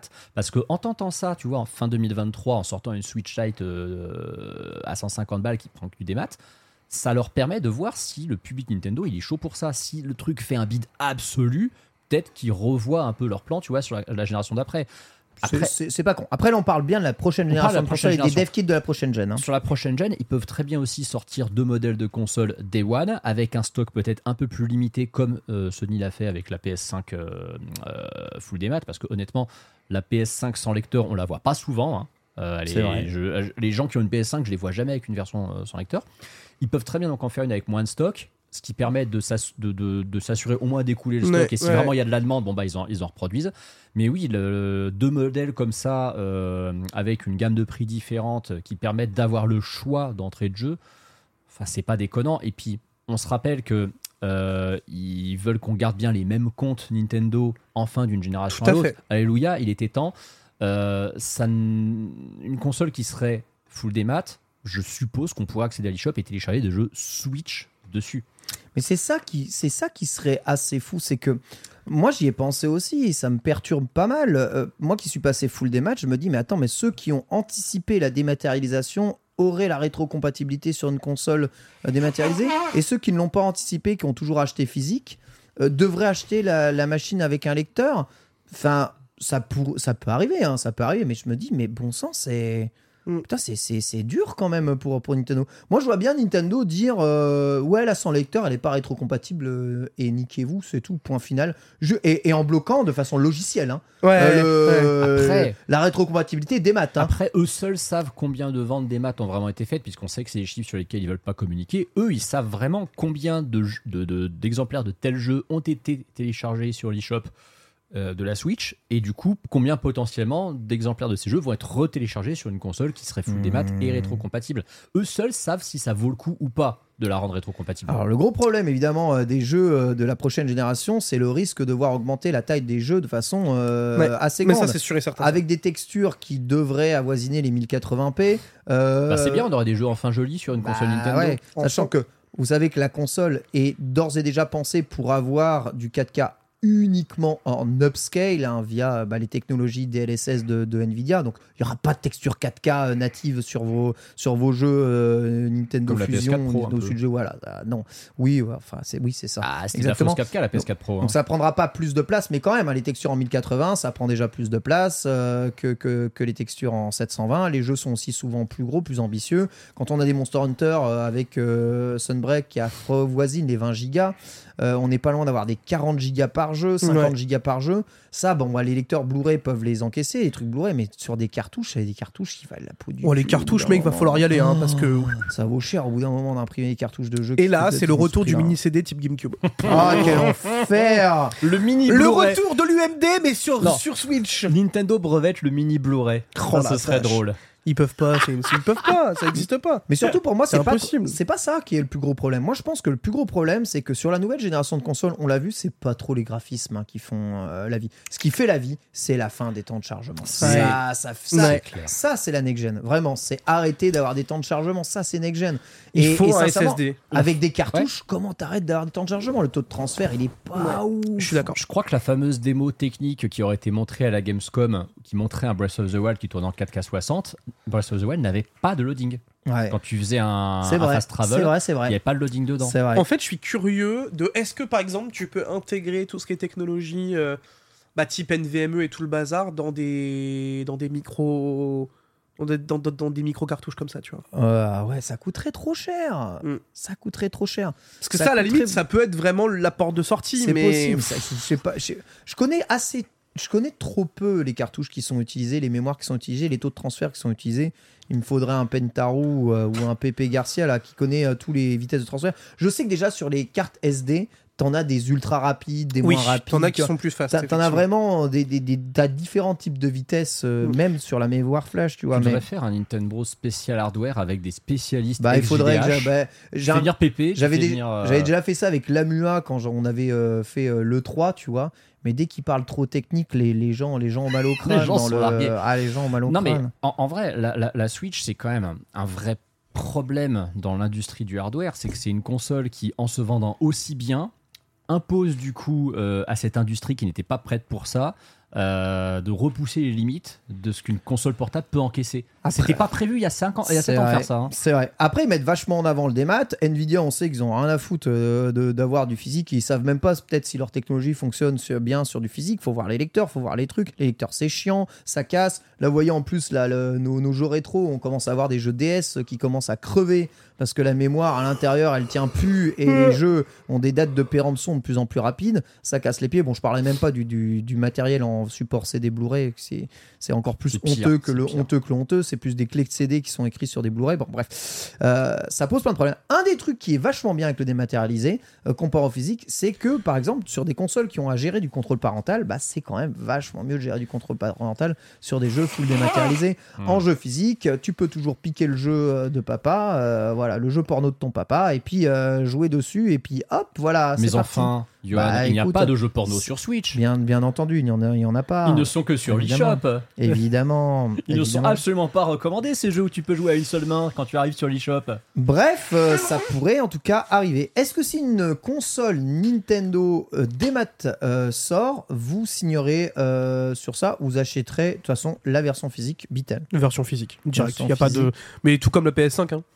Moi, ça a été version physique. hein. Ah ouais, bah moi je me dis ouais, il y avait la rétrocompatibilité encore heureux, mais quand j'y réfléchis maintenant aujourd'hui, je me dis euh, j'aurais dû prendre la version euh, la version démat en vrai.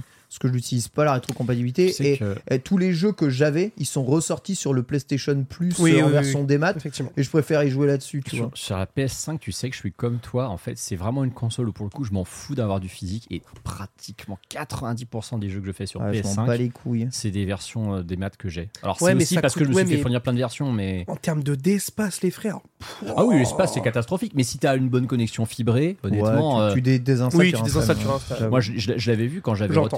Téléchargé The Last of Us 2 qui faisait 90 gigas. Le jeu, je l'ai téléchargé en un quart d'heure. Mais après, faut être fibré. Ça, Ouais. euh, c'est encore pas le cas de tout le monde. hein. On l'a vu avec Oscar, on en lui en a parlé la semaine dernière. euh, Et, et s'il y a 100 euros de différence entre une version physique et une version des maths?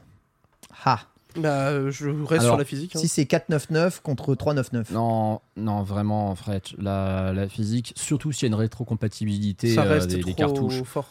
C'est. ouais. Bon, après, moi, je pourrais vraiment faire mon, mon, mon Yankee Ultime et te dire, moi, je prends celle qui aura une édition limitée euh, collector euh, entre les deux. Mais s'ils en font une, on sait très bien laquelle ce sera. Ils Ouais. seront pas stupides au point de faire Ouais. une édition collector sur Après, la de toute démat. façon, je vais pas vous mentir, hein, il y a très peu de probabilité pour qu'il y ait une énorme différence de prix entre une version physique et une version dématérialisée, étant donné que, pff, Bah, 100 balles quand même. franchement, sur... mais non, mais jamais un lecteur cartouche, ça vaut 100 balles, euh, ça vaut rien, ça vaut que dalle.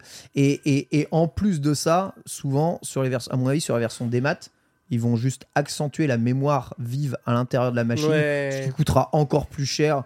Donc à mon avis, il y, a- il y a un monde où la version euh, démat coûte plus cher que la version physique. En fait, En tout cas, s'ils veulent faire des trucs sans temps de chargement, ouais. tu vois. ce qu'il euh, faudrait pour donner envie aux gens de prendre la version des maths, c'est que quand tu achètes un, un pack, euh, entre guillemets, Switch 2 des maths, tu as un an de Switch Online offert avec.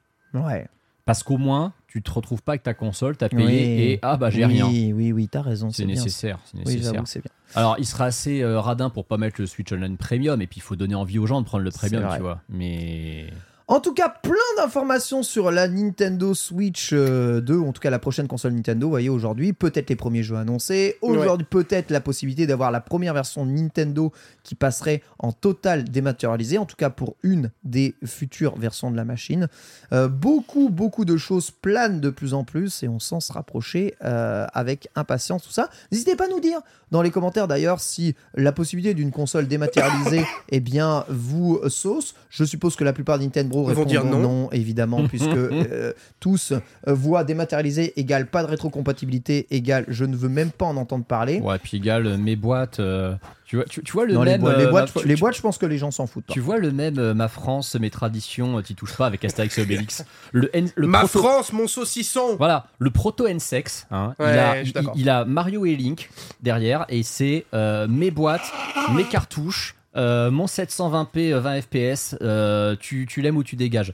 C'est, je, pense qu'il y a vraiment un gros public de, de, de fans hardcore de Nintendo. Ils Ouais, veulent de la boîte. Ils veulent de la boîte. quoi Je les, suis d'accord. les boîtes Je sais même plus où sont les boîtes. Ah, les boîtes. ouais, pff.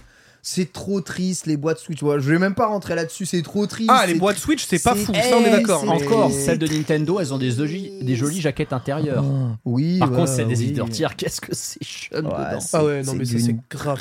Non, le mieux c'est les, le mieux, c'est les indés. Les, les boîtes des jeux indés sur Switch, elles sont souvent sympas. Ils mettent souvent un petit livret, euh, des, des, euh, des petites cartes postales, des trucs comme ça, c'est sympa. Voilà, on verra en tout cas tout ça. On en apprend toujours un peu plus. Merci Intéressant. Level 5. Intéressant de voir à la fois bah, Level 5 euh, être aussi euh, proche euh, de, de révéler les choses et intéressant de voir à quel point les devs aujourd'hui n'ont aucune idée réelle si vont pouvoir sortir leur jeu en version physique ou non. En tout cas, les éditeurs tiers. Parce que Nintendo doit avoir son, son idée, mais les tiers non. Et c'est aussi- idée. c'est aussi ça, hein. je pense que pousser les tiers du marché du physique, euh, c'est quelque chose qui les dérangerait pas. D'ailleurs, la plupart des tiers euh, sont souvent assez loin du marché du physique, Mmh. sauf les jeux très grand public. hein. Ah, Et puis ils perdent de l'argent parce que ça les fait chier de Ouais. devoir. euh, Comment dire ces, ces- ces cartouches leur coûtent très très cher. Nintendo euh, leur fait payer une, une Nintendo tax monumentale sur ces Ouais. cartouches. C'est pour ça que c'est pour ça que Skyrim était à 70 balles. hein. C'est vrai. 60. Non, mais. Eh oui. Skyrim Switch était à 70 balles. C'est un jeu de sortie, c'est un grand jeu. C'est un grand jeu qui, modé, devient extraordinaire. On va passer, sans plus attendre, à la FAQ. C'est parti.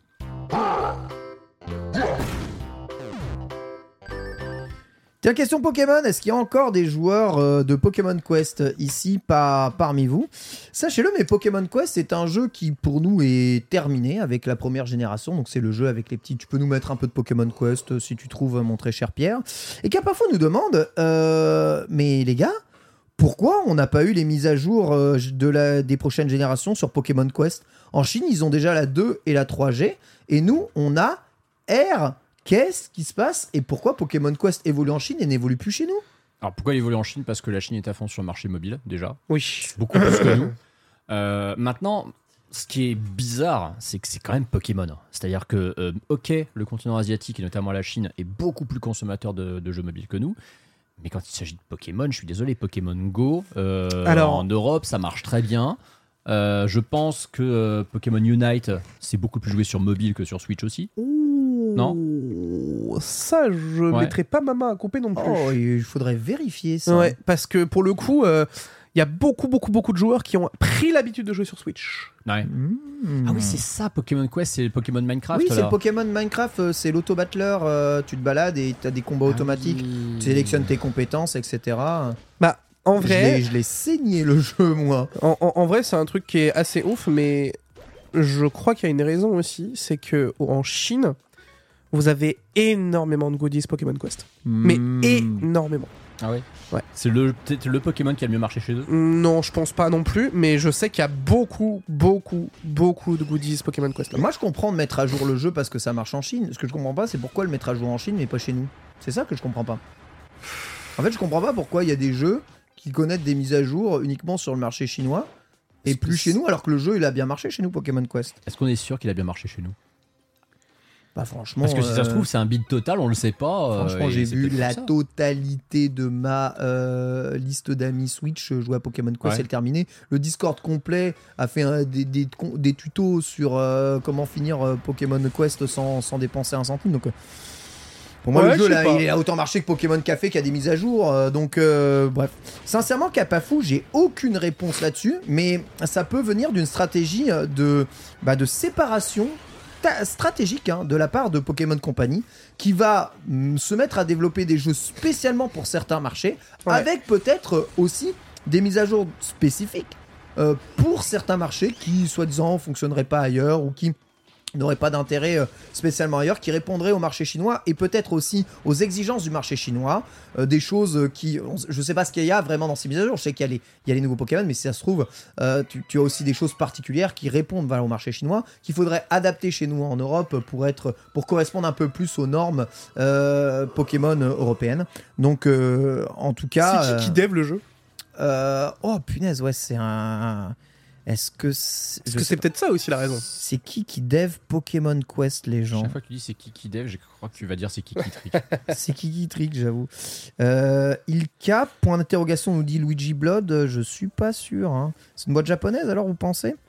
Moi, j'ai toujours cru que c'était euh, euh, une sous-boîte de Tencent, mais bon, euh, finalement, je n'en sais foutrement rien, donc je ne me prononcerai pas.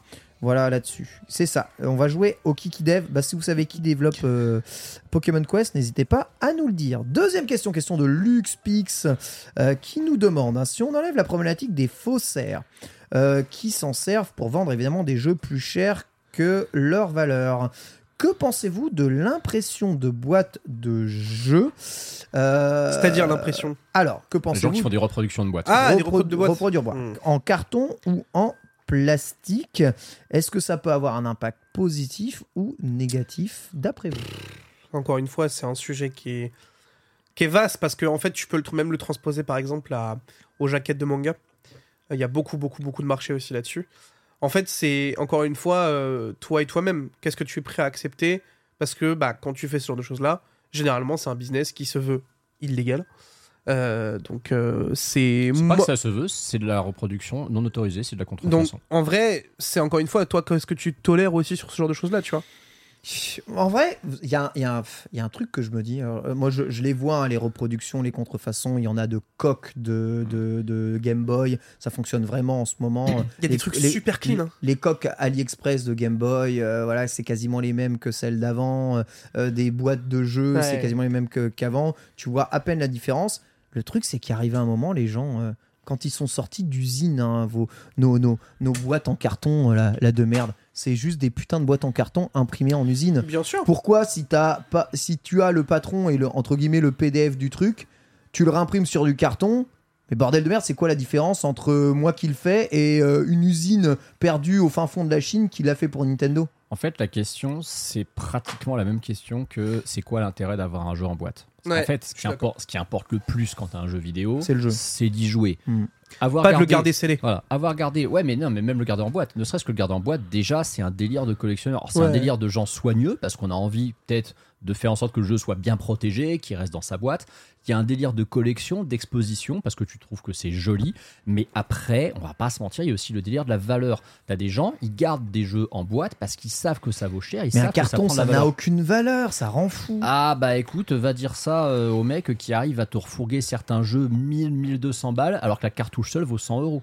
Mais c'est un carton, c'est Bah un ouais. bout de carton Oui, imprimé. C'est un bout de Je carton. te rappelle qu'il y a des cartes mais- Pokémon qui partent à 100 000 balles. C'est même pas Nintendo qui l'imprime. Oui, mais on s'en branle parce qu'en fait, Nintendo, c'est peut-être pas eux qui l'ont imprimé, mais en tout cas, c'est la société qui s'occupe de distribuer le jeu à l'époque. Elle les a imprimés sur un certain type de carton avec une certaine qualité d'impression que personne n'arrive à reproduire à l'identique.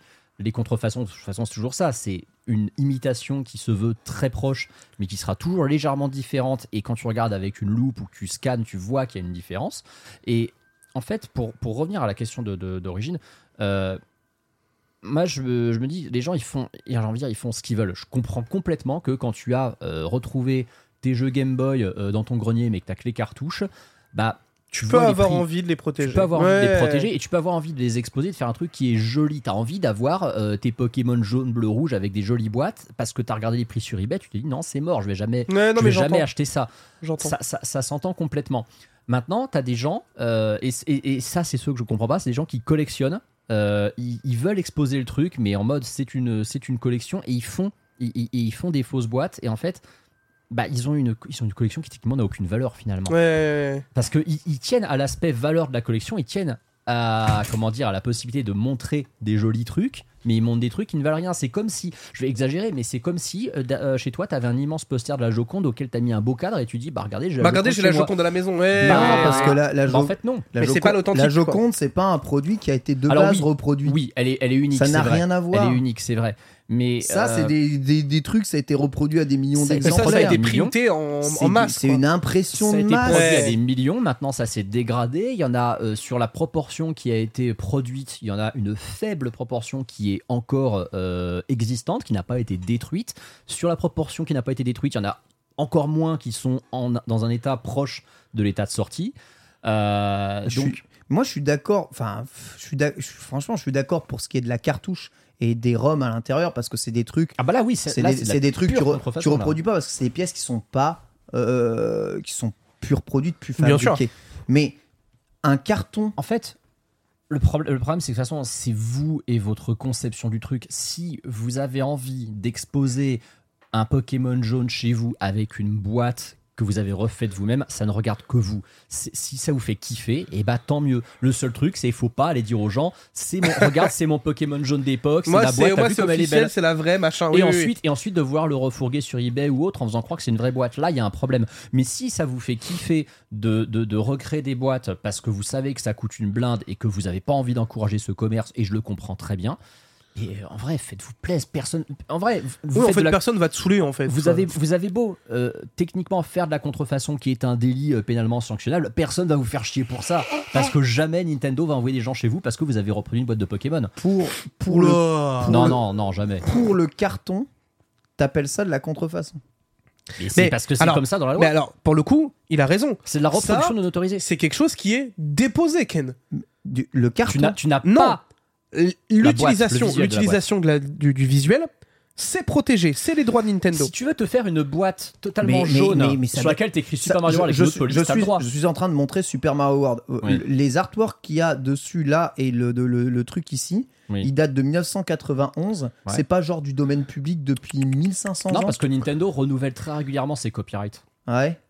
Ah non, mais on- on- on- tu sais que Puis c'est combien de temps avant pour tomber dans le domaine public pour avoir régulièrement fait des news sur JV, avoir suivi cette actu, je tombais régulièrement sur Nintendo renouvelle la marque F0. Ne vous attendez pas au fait qu'ils veulent faire un- sortir un nouveau jeu, c'est juste qu'en fait, ils renouvellent très régulièrement leur propriété intellectuelle et tout ce qui va avec.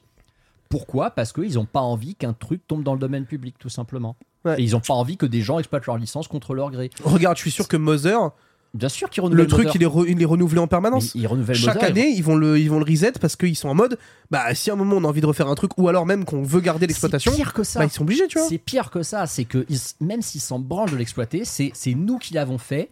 C'est Ils n'accepteront pas que d'autres Ouais. l'exploitent. Vous m'avez convaincu, hein, bien entendu. Bah Et non, oui, mais c'est un- non, mais en Même vrai- des bouts de carton sortis d'une imprimante industrielle peuvent être considérés comme des originaux aujourd'hui. Bah oui. Bah bien sûr. En vrai, oui. C'est beau, hein, c'est beau le monde dans lequel on vit. Ah la, la, la, la loi c'est très con, hein. mais sur le sujet de la contrefaçon c'est factuel et D'autant plus que, enfin, franchement, ouais, je, je vais pas, je vais pas le redire, mais euh, rien n'empêche de, de- d'un réimprimé avec la qualité d'impression identique. C'est, c'est une impression des années 90 que je vous montre là. Enfin, pour, pour aujourd'hui, c'est du pipi de chat de faire ça. Attention. Oui mais attention parce que le, le, le même Pas le même pressage, pas. Enfin, il y a. le même carton, les, les, les plus belles reproductions, les plus beaux faux que j'ai vus de jeux Super Nintendo et Dieu sait qu'il y en a qui sont Ah tiens, vraiment, ultra bien vraiment question. Oui. Tiens, si Nintendo choisissait de remettre à la vente Ah. des boîtes de jeux officielles de leur euh, ludothèque de Ça jeux. en couille. sachant que ce sont eux Hmm. qui font la reproduction de leur boîte de jeux. Et c'est Nintendo. Ouais. Ils le font et ils vendent leur, cartou, leur carton de jeu, là, euh, euh, 10 euros leur, euh, leur carton. Voilà, tu, le, tu peux le replier, c'est un carton. Voilà, nouveau carton pour vos jeux euh, Je qui, que ont- qui mal vieilli. Est-ce que euh, pour vous, euh, C'est des officiel originaux. ou pas? Alors bah, évidemment que c'est officiel, Sachant que c'est Mais- Nintendo mais qui les vendent. Oui, mais, en fait, en gros, originaux. en fait, tu sais, c'est comme par exemple euh, les paires de chaussures.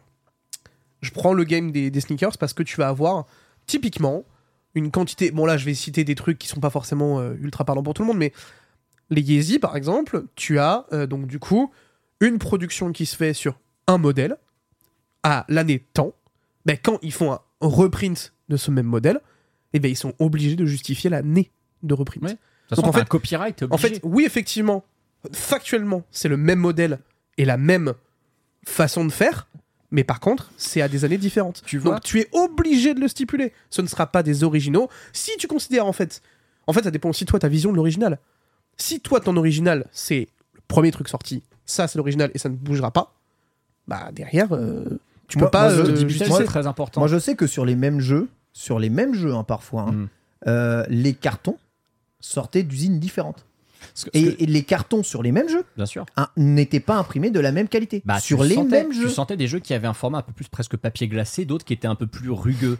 Mais en fait, ce que dit Bitel, c'est très important. Il parle effectivement. de Original de notion- quoi? C'est des putains En d'impressions. fait, la différence entre original et officiel, c'est que Nintendo peut effectivement reproduire une boîte d'un vieux jeu 30 ans plus tard. C'est totalement officiel vu que c'est Nintendo qui l'a fait. Par contre, il y aura une légère différence dans la qualité d'impression, dans le type de carton utilisé. La mention sur le copyright, je pense qu'ils seront obligés légalement. Tu vois, par exemple, on va prendre Super Mario World. Imagine, ils refont cette boîte. Je pense qu'ils sont légalement obligés de mettre 1990-2023 quelque part. Je pense qu'ils Tu ne peuvent pas. Je pense pas Je qu'ils pense peuvent pas mettre- parce que c'est le copyright stipule de Bah la oui, date de a- sortie bah du oui, jeu, mais, oui, mais le mais problème, pas du carton. oui, mais le problème, c'est que le copyright, carton. oui, mais le copyright, il doit aussi s'appliquer à l'année de commercialisation de ton produit. en vrai, ce Tout qui, a, à fait, monsieur. ce qui a marqué sur le carton, obligé de marquer 2023 pour un truc que tu vends en 2023. Alors, ce qui va changer, c'est le QR code par contre. Ah, le, Ah, alors, oui, ça le code, barre, le euh, code barre va changer. Et puis de toute façon, de toute façon, il y aura forcément une- des micro différences, quelles qu'elles soient, parce que déjà l'usine de production de ces cartons, elle n'existe peut-être plus ou ils font plus le même carton. Et on va prendre un exemple qui est très récent, qui pour moi est très parlant. Tu vois le press kit de Super Mario RPG. Ils ont utilisé une boîte qui a exactement les dimensions d'une boîte C'est de sûrement Super ce qui a Nintendo. motivé la question. Ça a peut-être motivé la question. Cette boîte de Super Mario RPG, je, je- bon, bah, toi comme moi, on l'a eu en main. Tu peux swapper Moi, je me ta, suis ta amusé. cartouche de Super Nintendo, euh, ouais, Super Famicom. mais moi je me suis amusé à la comparer avec plein de boîtes carton de jeux NES, euh, SNES et N64. Elle n'a absolument pas la même texture. Elle n'a elle a une texture qui n'est commune à aucun des jeux que j'ai. Aucun. ouais. Parce que ce n'est pas le même carton. Et puis même, Et puis, non, même mais puis même, en fait, t'as tellement de trucs, mais qui sont elle totalement aurait aussi, différents. Enfin. et puis elle aurait aussi de toute façon cet aspect neuf qui vient d'être fabriqué. Même le jeu que tu as conservé dans l'état le plus neuf possible, et je pense que je sais de quoi je parle là-dessus, il, il aura jamais en fait ce feeling du neuf qui vient de sortir d'usine. Ta boîte, tu peux la reproduire le plus à l'identique possible, ça ne sera pas l'original des années Ouais, 90. je suis Donc non aux réimpressions et non aux faussaires. Ah, je suis pas. Bah non, au faussaire, évidemment. Non, en réimpression, moi, je m'y oppose pas. Je- moi, je le pratique pas, mais je ne vais pas juger les gens qui le font. Ils font ce qu'ils veulent. Pour moi, Oui, parce qu'en le S'ils le c'est pas bien. En fait, en, en je fait, encore une pressais fois, juste le faux pour savoir le vrai, jamais je ça non plus. c'est le, c'est le, c'est le, le- la dure séparation entre euh, l'usage privé, l'usage que tu vas en faire. euh, J'ai cru Avec, que dire entre euh, l'homme et l'artiste. mais, non, mais non, non, non. Non, mais en fait, non, mais dans le sens où, effectivement, tu vois, moi, tu me dis aujourd'hui, bah, moi, écoute, chez moi, j'ai une imprimante euh, qui peut imprimer du Mm. carton et je vais me faire mes reprods pour moi. Bah, mec, t'es là, t'es en mode, toi. bah, frère, tant mieux pour toi, en fait, Bien tu vois. Par contre, effectivement, le mec te débarque et te dit, c'est devenu mon business et je vends ça sur toutes les conventions. Là, t'es là, t'es en mode, Alors ça, c'est c'est le pire, mais même, même si t'as fait ça pour toi-même, faut pas oublier que le jour où tu veux revendre ton jeu, il faut ton le truc préciser. n'a auc- bah, c'est- oui, et ton truc n'a aucune valeur. Ouais. Euh, je- j'ai j'ai pris, je vais prendre un exemple que je trouve très parlant. Je vais prendre l'exemple d'un jeu comme Earthbound. Earthbound, c'est un des jeux qui a pris une des cotes les plus débiles de la Super Nintendo, la version US de Mother 2. hein. Euh, la cartouche seule de Earthbound maintenant, ne serait-ce que la cartouche, elle se vend 400-500 dollars. C'est déjà une somme monumentale. Le 400, jeu- 500 la cartouche. Ouais, le jeu complet avec sa big box qui est le format Mario Paint, il se vend 2000 dollars aujourd'hui. C'est à peu près la, la somme à laquelle il se vend. euh, Quel enfer, mais le monde est Tu es fou. totalement en droit de faire une repro de cette boîte avec le bon patron, avec le- la, la taille au millimètre près, Hmm. mais tu n'es mais tu ne peux pas exiger plus que si tu veux vraiment le vendre et te faire un max de blé, tu ne peux pas en demander plus que les 500 balles que valent la cartouche parce qu'à côté tu as une repro qui bah, elle, vaut, elle vaut le taf que tu as fait toi. Tu as peut-être des gens qui auront envie de te filer un peu plus en mode bon, tu t'es quand même fait chier à imprimer, mais jamais ça vaudra ce que vaut la boîte d'origine qui est le truc qui fait la cote complètement débile de ce jeu. Bon, évidemment, hein, tout le monde parle des cartes. hein, quand il parle de bouts de carton et que je disais que j'avais des bouts de carton, bon, Pour les les cartes ca- Pokémon, c'est pareil, voilà. Oui, c'est pareil, sauf que les cartes Pokémon sont imprimées elles aussi d'une façon très très très particulière sur des usines présélectionnées. C'est toujours les mêmes quasiment depuis le début.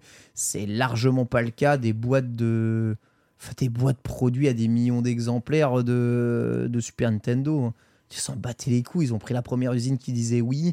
Et quand, mais ça, quand ça fermait, ils ont pris une autre. hein. Mais d'autant plus qu'à l'époque, foutaient complètement. d'autant plus qu'à l'époque, ils s'imaginaient il absolument avait, pas que des il gens y avait rien de précieux. ça, Dans le cas euh, des cartes, oui, il y a des choses très pré... Ouais. c'est- précieux. Il y a, il y a vraiment un, Bah, parce que l'objet de base, un travail d'impression qui est fait. Mais, Mais parce sur- que la sur- carte- Sur ça, regarde l'état de la boîte. Ils s'en battaient les Bien couilles. C'est un bout de carton de merde. mais Ken, évidemment, parce que la carte, c'est l'objet que tu C'est l'objet de collection déjà alors, de base. alors que l'objet que tu vends dans une boîte, c'est la cartouche. Le, le reste, c'est l'objet de l'emballage. pro- ça, c'est de l'objet de protection. C'est c'est Voilà. juste, c'est juste nous, l'être humain, qui sommes des débiles, qui avons décidé que bah on va garder ces trucs dans les boîtes, comme Et ça, ça aura plus tu as la boîte, tu as la boîte bien, plus tu prends de, de- de l'argent dessus. Ce qui est complètement con en vrai. hein. On va pas se mentir. hein. Mais Bah, je, je sais combien on a essayé de me racheter certains de mes jeux de ma collègue. Alors en plus que je, je les proposais même pas à la vente, je me suis dit mais les gens sont débiles, vraiment. un débat houleux. ça. En tout cas, on a tous notre avis sur le sujet. Bon, moi, je suis contre évidemment toute forme de euh, reproduction et contrefaçon, mais je dois. T'es contre la reproduction? Ah, ouais, Tu sais que la Terre va être euh, dépeuplée à force. Je, hein. je sais, mais bon, c'est pas la grosse reproduction en ce moment, mais euh, on peut en reparler si vous voulez. Mais euh, ce qu'on va faire, c'est qu'on va essayer de profiter un tout petit peu de ce qui nous reste sur Terre avec évidemment la collection et le cabinet des curiosités. C'est tout de suite, c'est maintenant.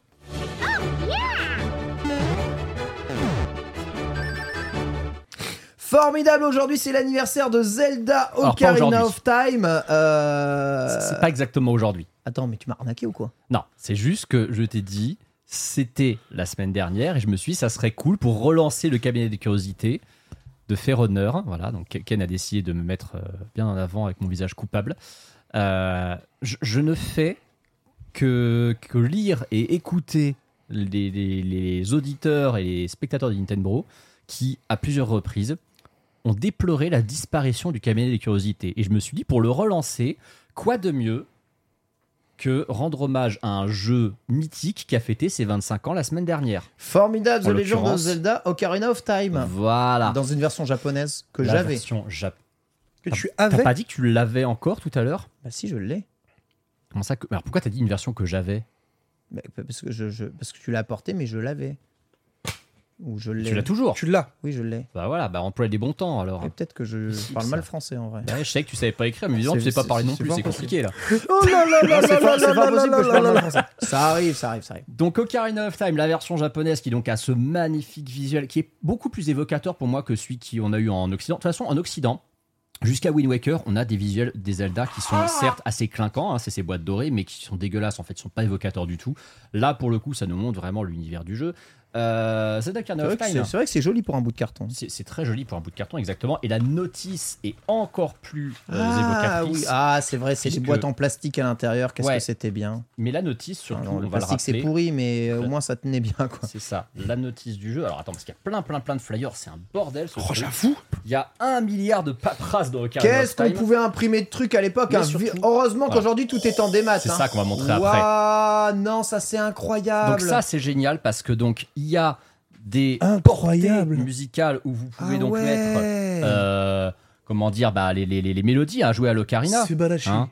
Mais, mais où est-ce qu'elle est placée Parce qu'elle est censée être là-dedans quand même. Non? Attends, Je elle est cherche là. quoi? Bah, je cherche le Il est petit, pas complet, euh, si tu veux, je peux sortir le mien. hein. Mais non, mais je l'ai, je l'ai parce que je sais. Ah, il est là. Attends. Il est trop chiant. C'est bon, je l'ai trouvé. Non, parce qu'il y a encore des trucs à l'intérieur en fait. Non, je les prends en photo récemment pour Instagram. Voilà.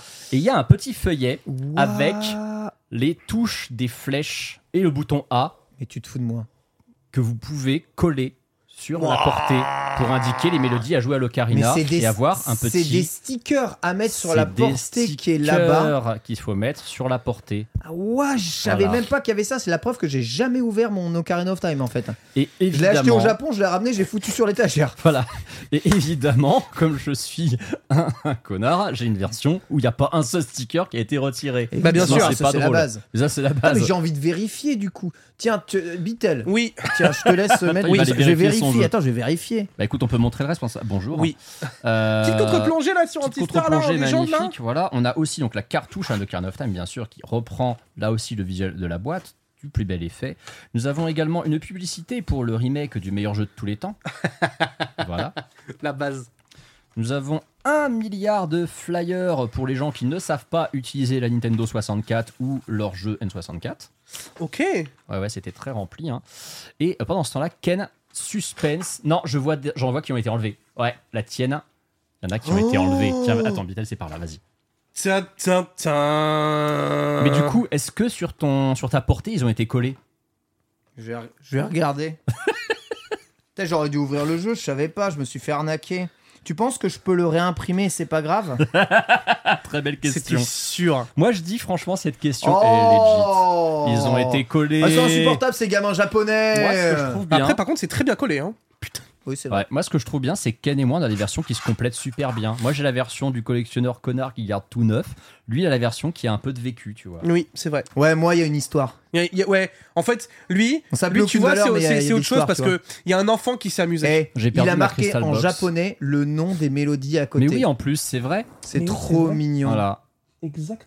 Alors que moi, Alors, on voit pas du tout, Ouais, mais parce que la mise au point, c'est énorme. La mise au point est dégueulasse. en fait, c'est très simple. Ça, c'est la version. Tu vois, je pense que Ken et moi, on a nos, nos alter ego au Japon. Je pense que ça, c'est la version qu'avait le petit Ken japonais. Ah mais et ça c'est ça, sûr. c'est la version qu'avait le petit anti-star japonais ça, qui a gardé sûr. son jeu sans y toucher. Non, mais en plus la boîte elle est clean. Hein, du- Oui, du il s'est il s'est arrêté à la mélodie de Saria et ensuite après, il n'y a plus rien derrière. En vrai, en vrai, j'ai retrouvé parce qu'avec tous les unboxings que j'ai fait dans le Mario Ton, j'ai retrouvé certaines, enfin, en ouvrant certains de mes jeux, j'ai vu que les, à la fin des notices, tu sais, Ken, t'avais des, des pages notes où tu pouvais écrire des, des notes que tu avais prises. Et ben, il y a certains de mes jeux, NES, Game Boy, j'ai écrit des trucs dedans.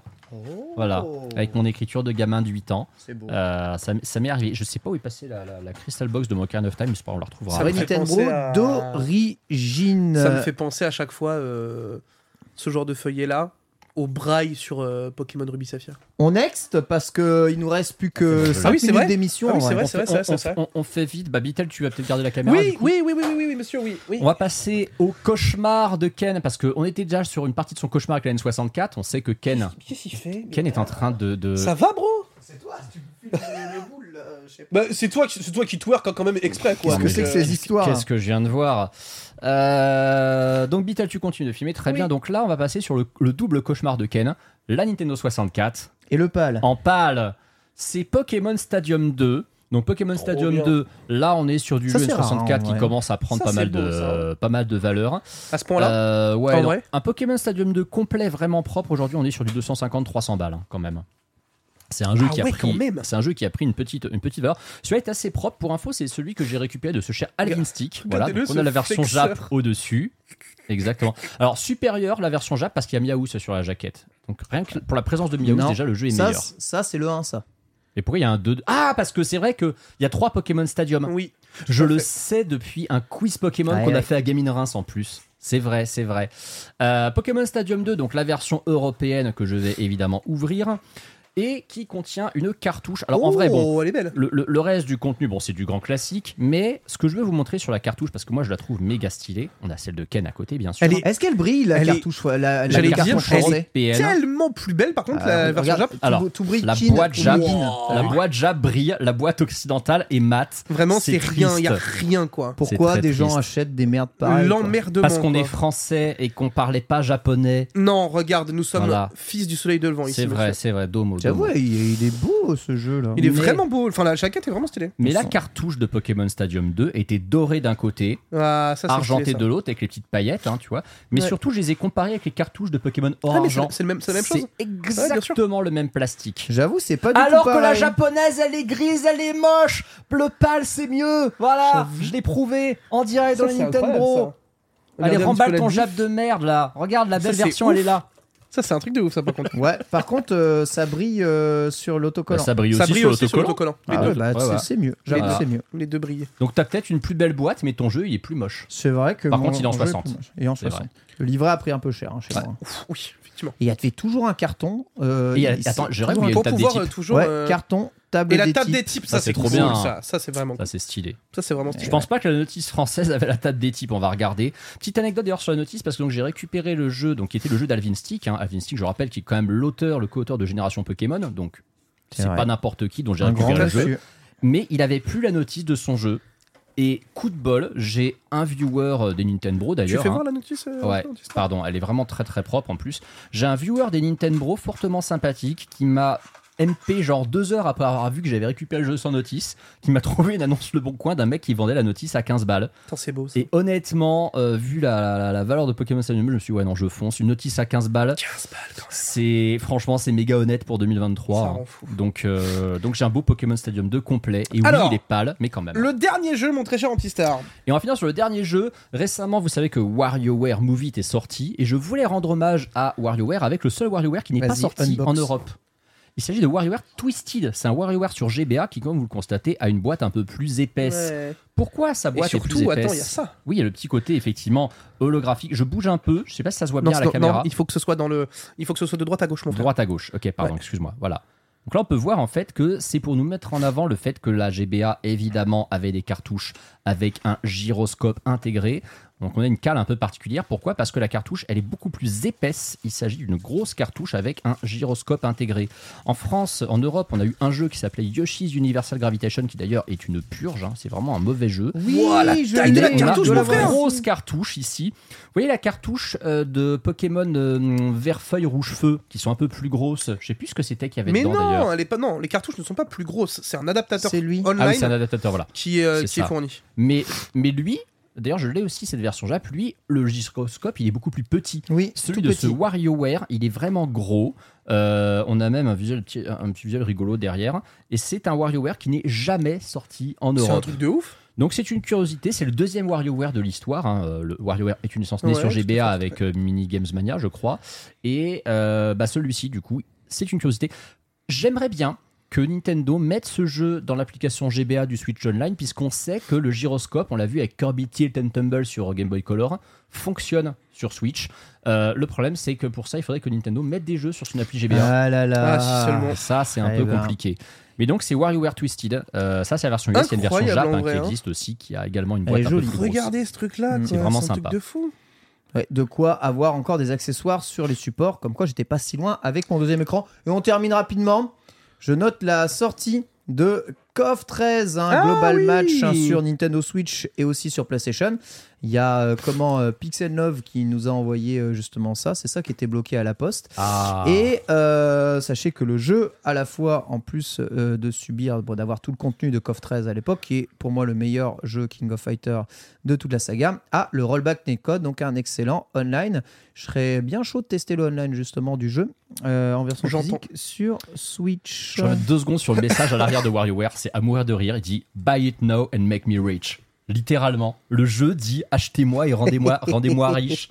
Ce, J'adore. ce- ce message n'est pas du tout évidemment écrit par Nintendo. Non. Bien entendu, bien, Bien entendu. sûr que non. Et bien sur cette révélation extraordinaire, les Nintendo touchent à leur fin. Merci à toutes et merci à tous de nous avoir suivis. hein. C'était un fort bon moment. Une émission plus détente aujourd'hui avec pas mal de théories, mais je pensais qu'on allait terminer plus tôt et encore à 2h15 d'émission. La Donc, base. euh, évidemment, comme il y a eu J'y 5 suis pour rien. épisode ce mois-ci. Évidemment, tous les abonnés euh, et bien étoiles ont été cités. Je ne vais pas en citer plus. Je vous remercie toutes et tous évidemment encore très très fort. Et je vous rappelle que vous pouvez toujours soutenir Nintendo sur le Patreon. Euh, les Nintendo. Toujours pour les 3000. Exactement. Sachez que si on arrive à 3000, il y a la nuit des Nintendo qui arrive. Je vous tiendrai au courant, Sur bien entendu, sur la page euh, Patreon aussi, et bien de, euh, du- de la pa- partie au Japon. Voilà, j'aimerais bien faire un petit Nintendo au Japon. Euh, J'essaierai de voir si c'est quelque chose qui est possible à réaliser. Ce serait une en dinguerie ça. déporté, ouais, euh, Avec ça serait cool. Ouais, c'est ça, dans les locaux d'ici Japon. Je, je vais leur, sûr. je leur je posais la question, donc euh, on va voir si c'est quelque chose qui, euh, qui est possible. Il y a des, ils vendent beaucoup de jeux Nintendo, ils ont des grosses collections avec Tev et Jérémy là-bas, ça serait vraiment très cool. Donc voilà, je leur demanderai en tout cas si c'est possible. Merci Pierre, Merci beaucoup. merci Antistar, Merci Ken. merci mon très cher Avec Vitel. plaisir. Merci à vous toutes et à vous tous, et on se retrouve la semaine prochaine pour la suite des Nintendo. Bye bye. Hi, I'm Daniel, founder of Pretty Litter. Cats and cat owners deserve better than any old fashioned litter. That's why I teamed up with scientists and veterinarians to create Pretty Litter. Its innovative crystal formula has superior odor control and weighs up to 80% less than clay litter. Pretty Litter even monitors health by changing colors to help detect early signs of potential illness. It's the world's smartest kitty litter. Go to prettylitter.com and use code ACAST for 20% off your first order and a free cat toy. Terms and conditions apply. See site for details. Even when we're on a budget, we still deserve nice things. Quince is a place to scoop up stunning high-end goods for 50 to 80% less than similar brands. They have buttery soft cashmere sweaters starting at $50, luxurious Italian leather bags, and so much more. Plus, Quince only works with factories that use safe, ethical, and responsible manufacturing. Get the high-end goods you'll love without the high price tag with Quince. Go to quince.com/style for free shipping and 365 day returns.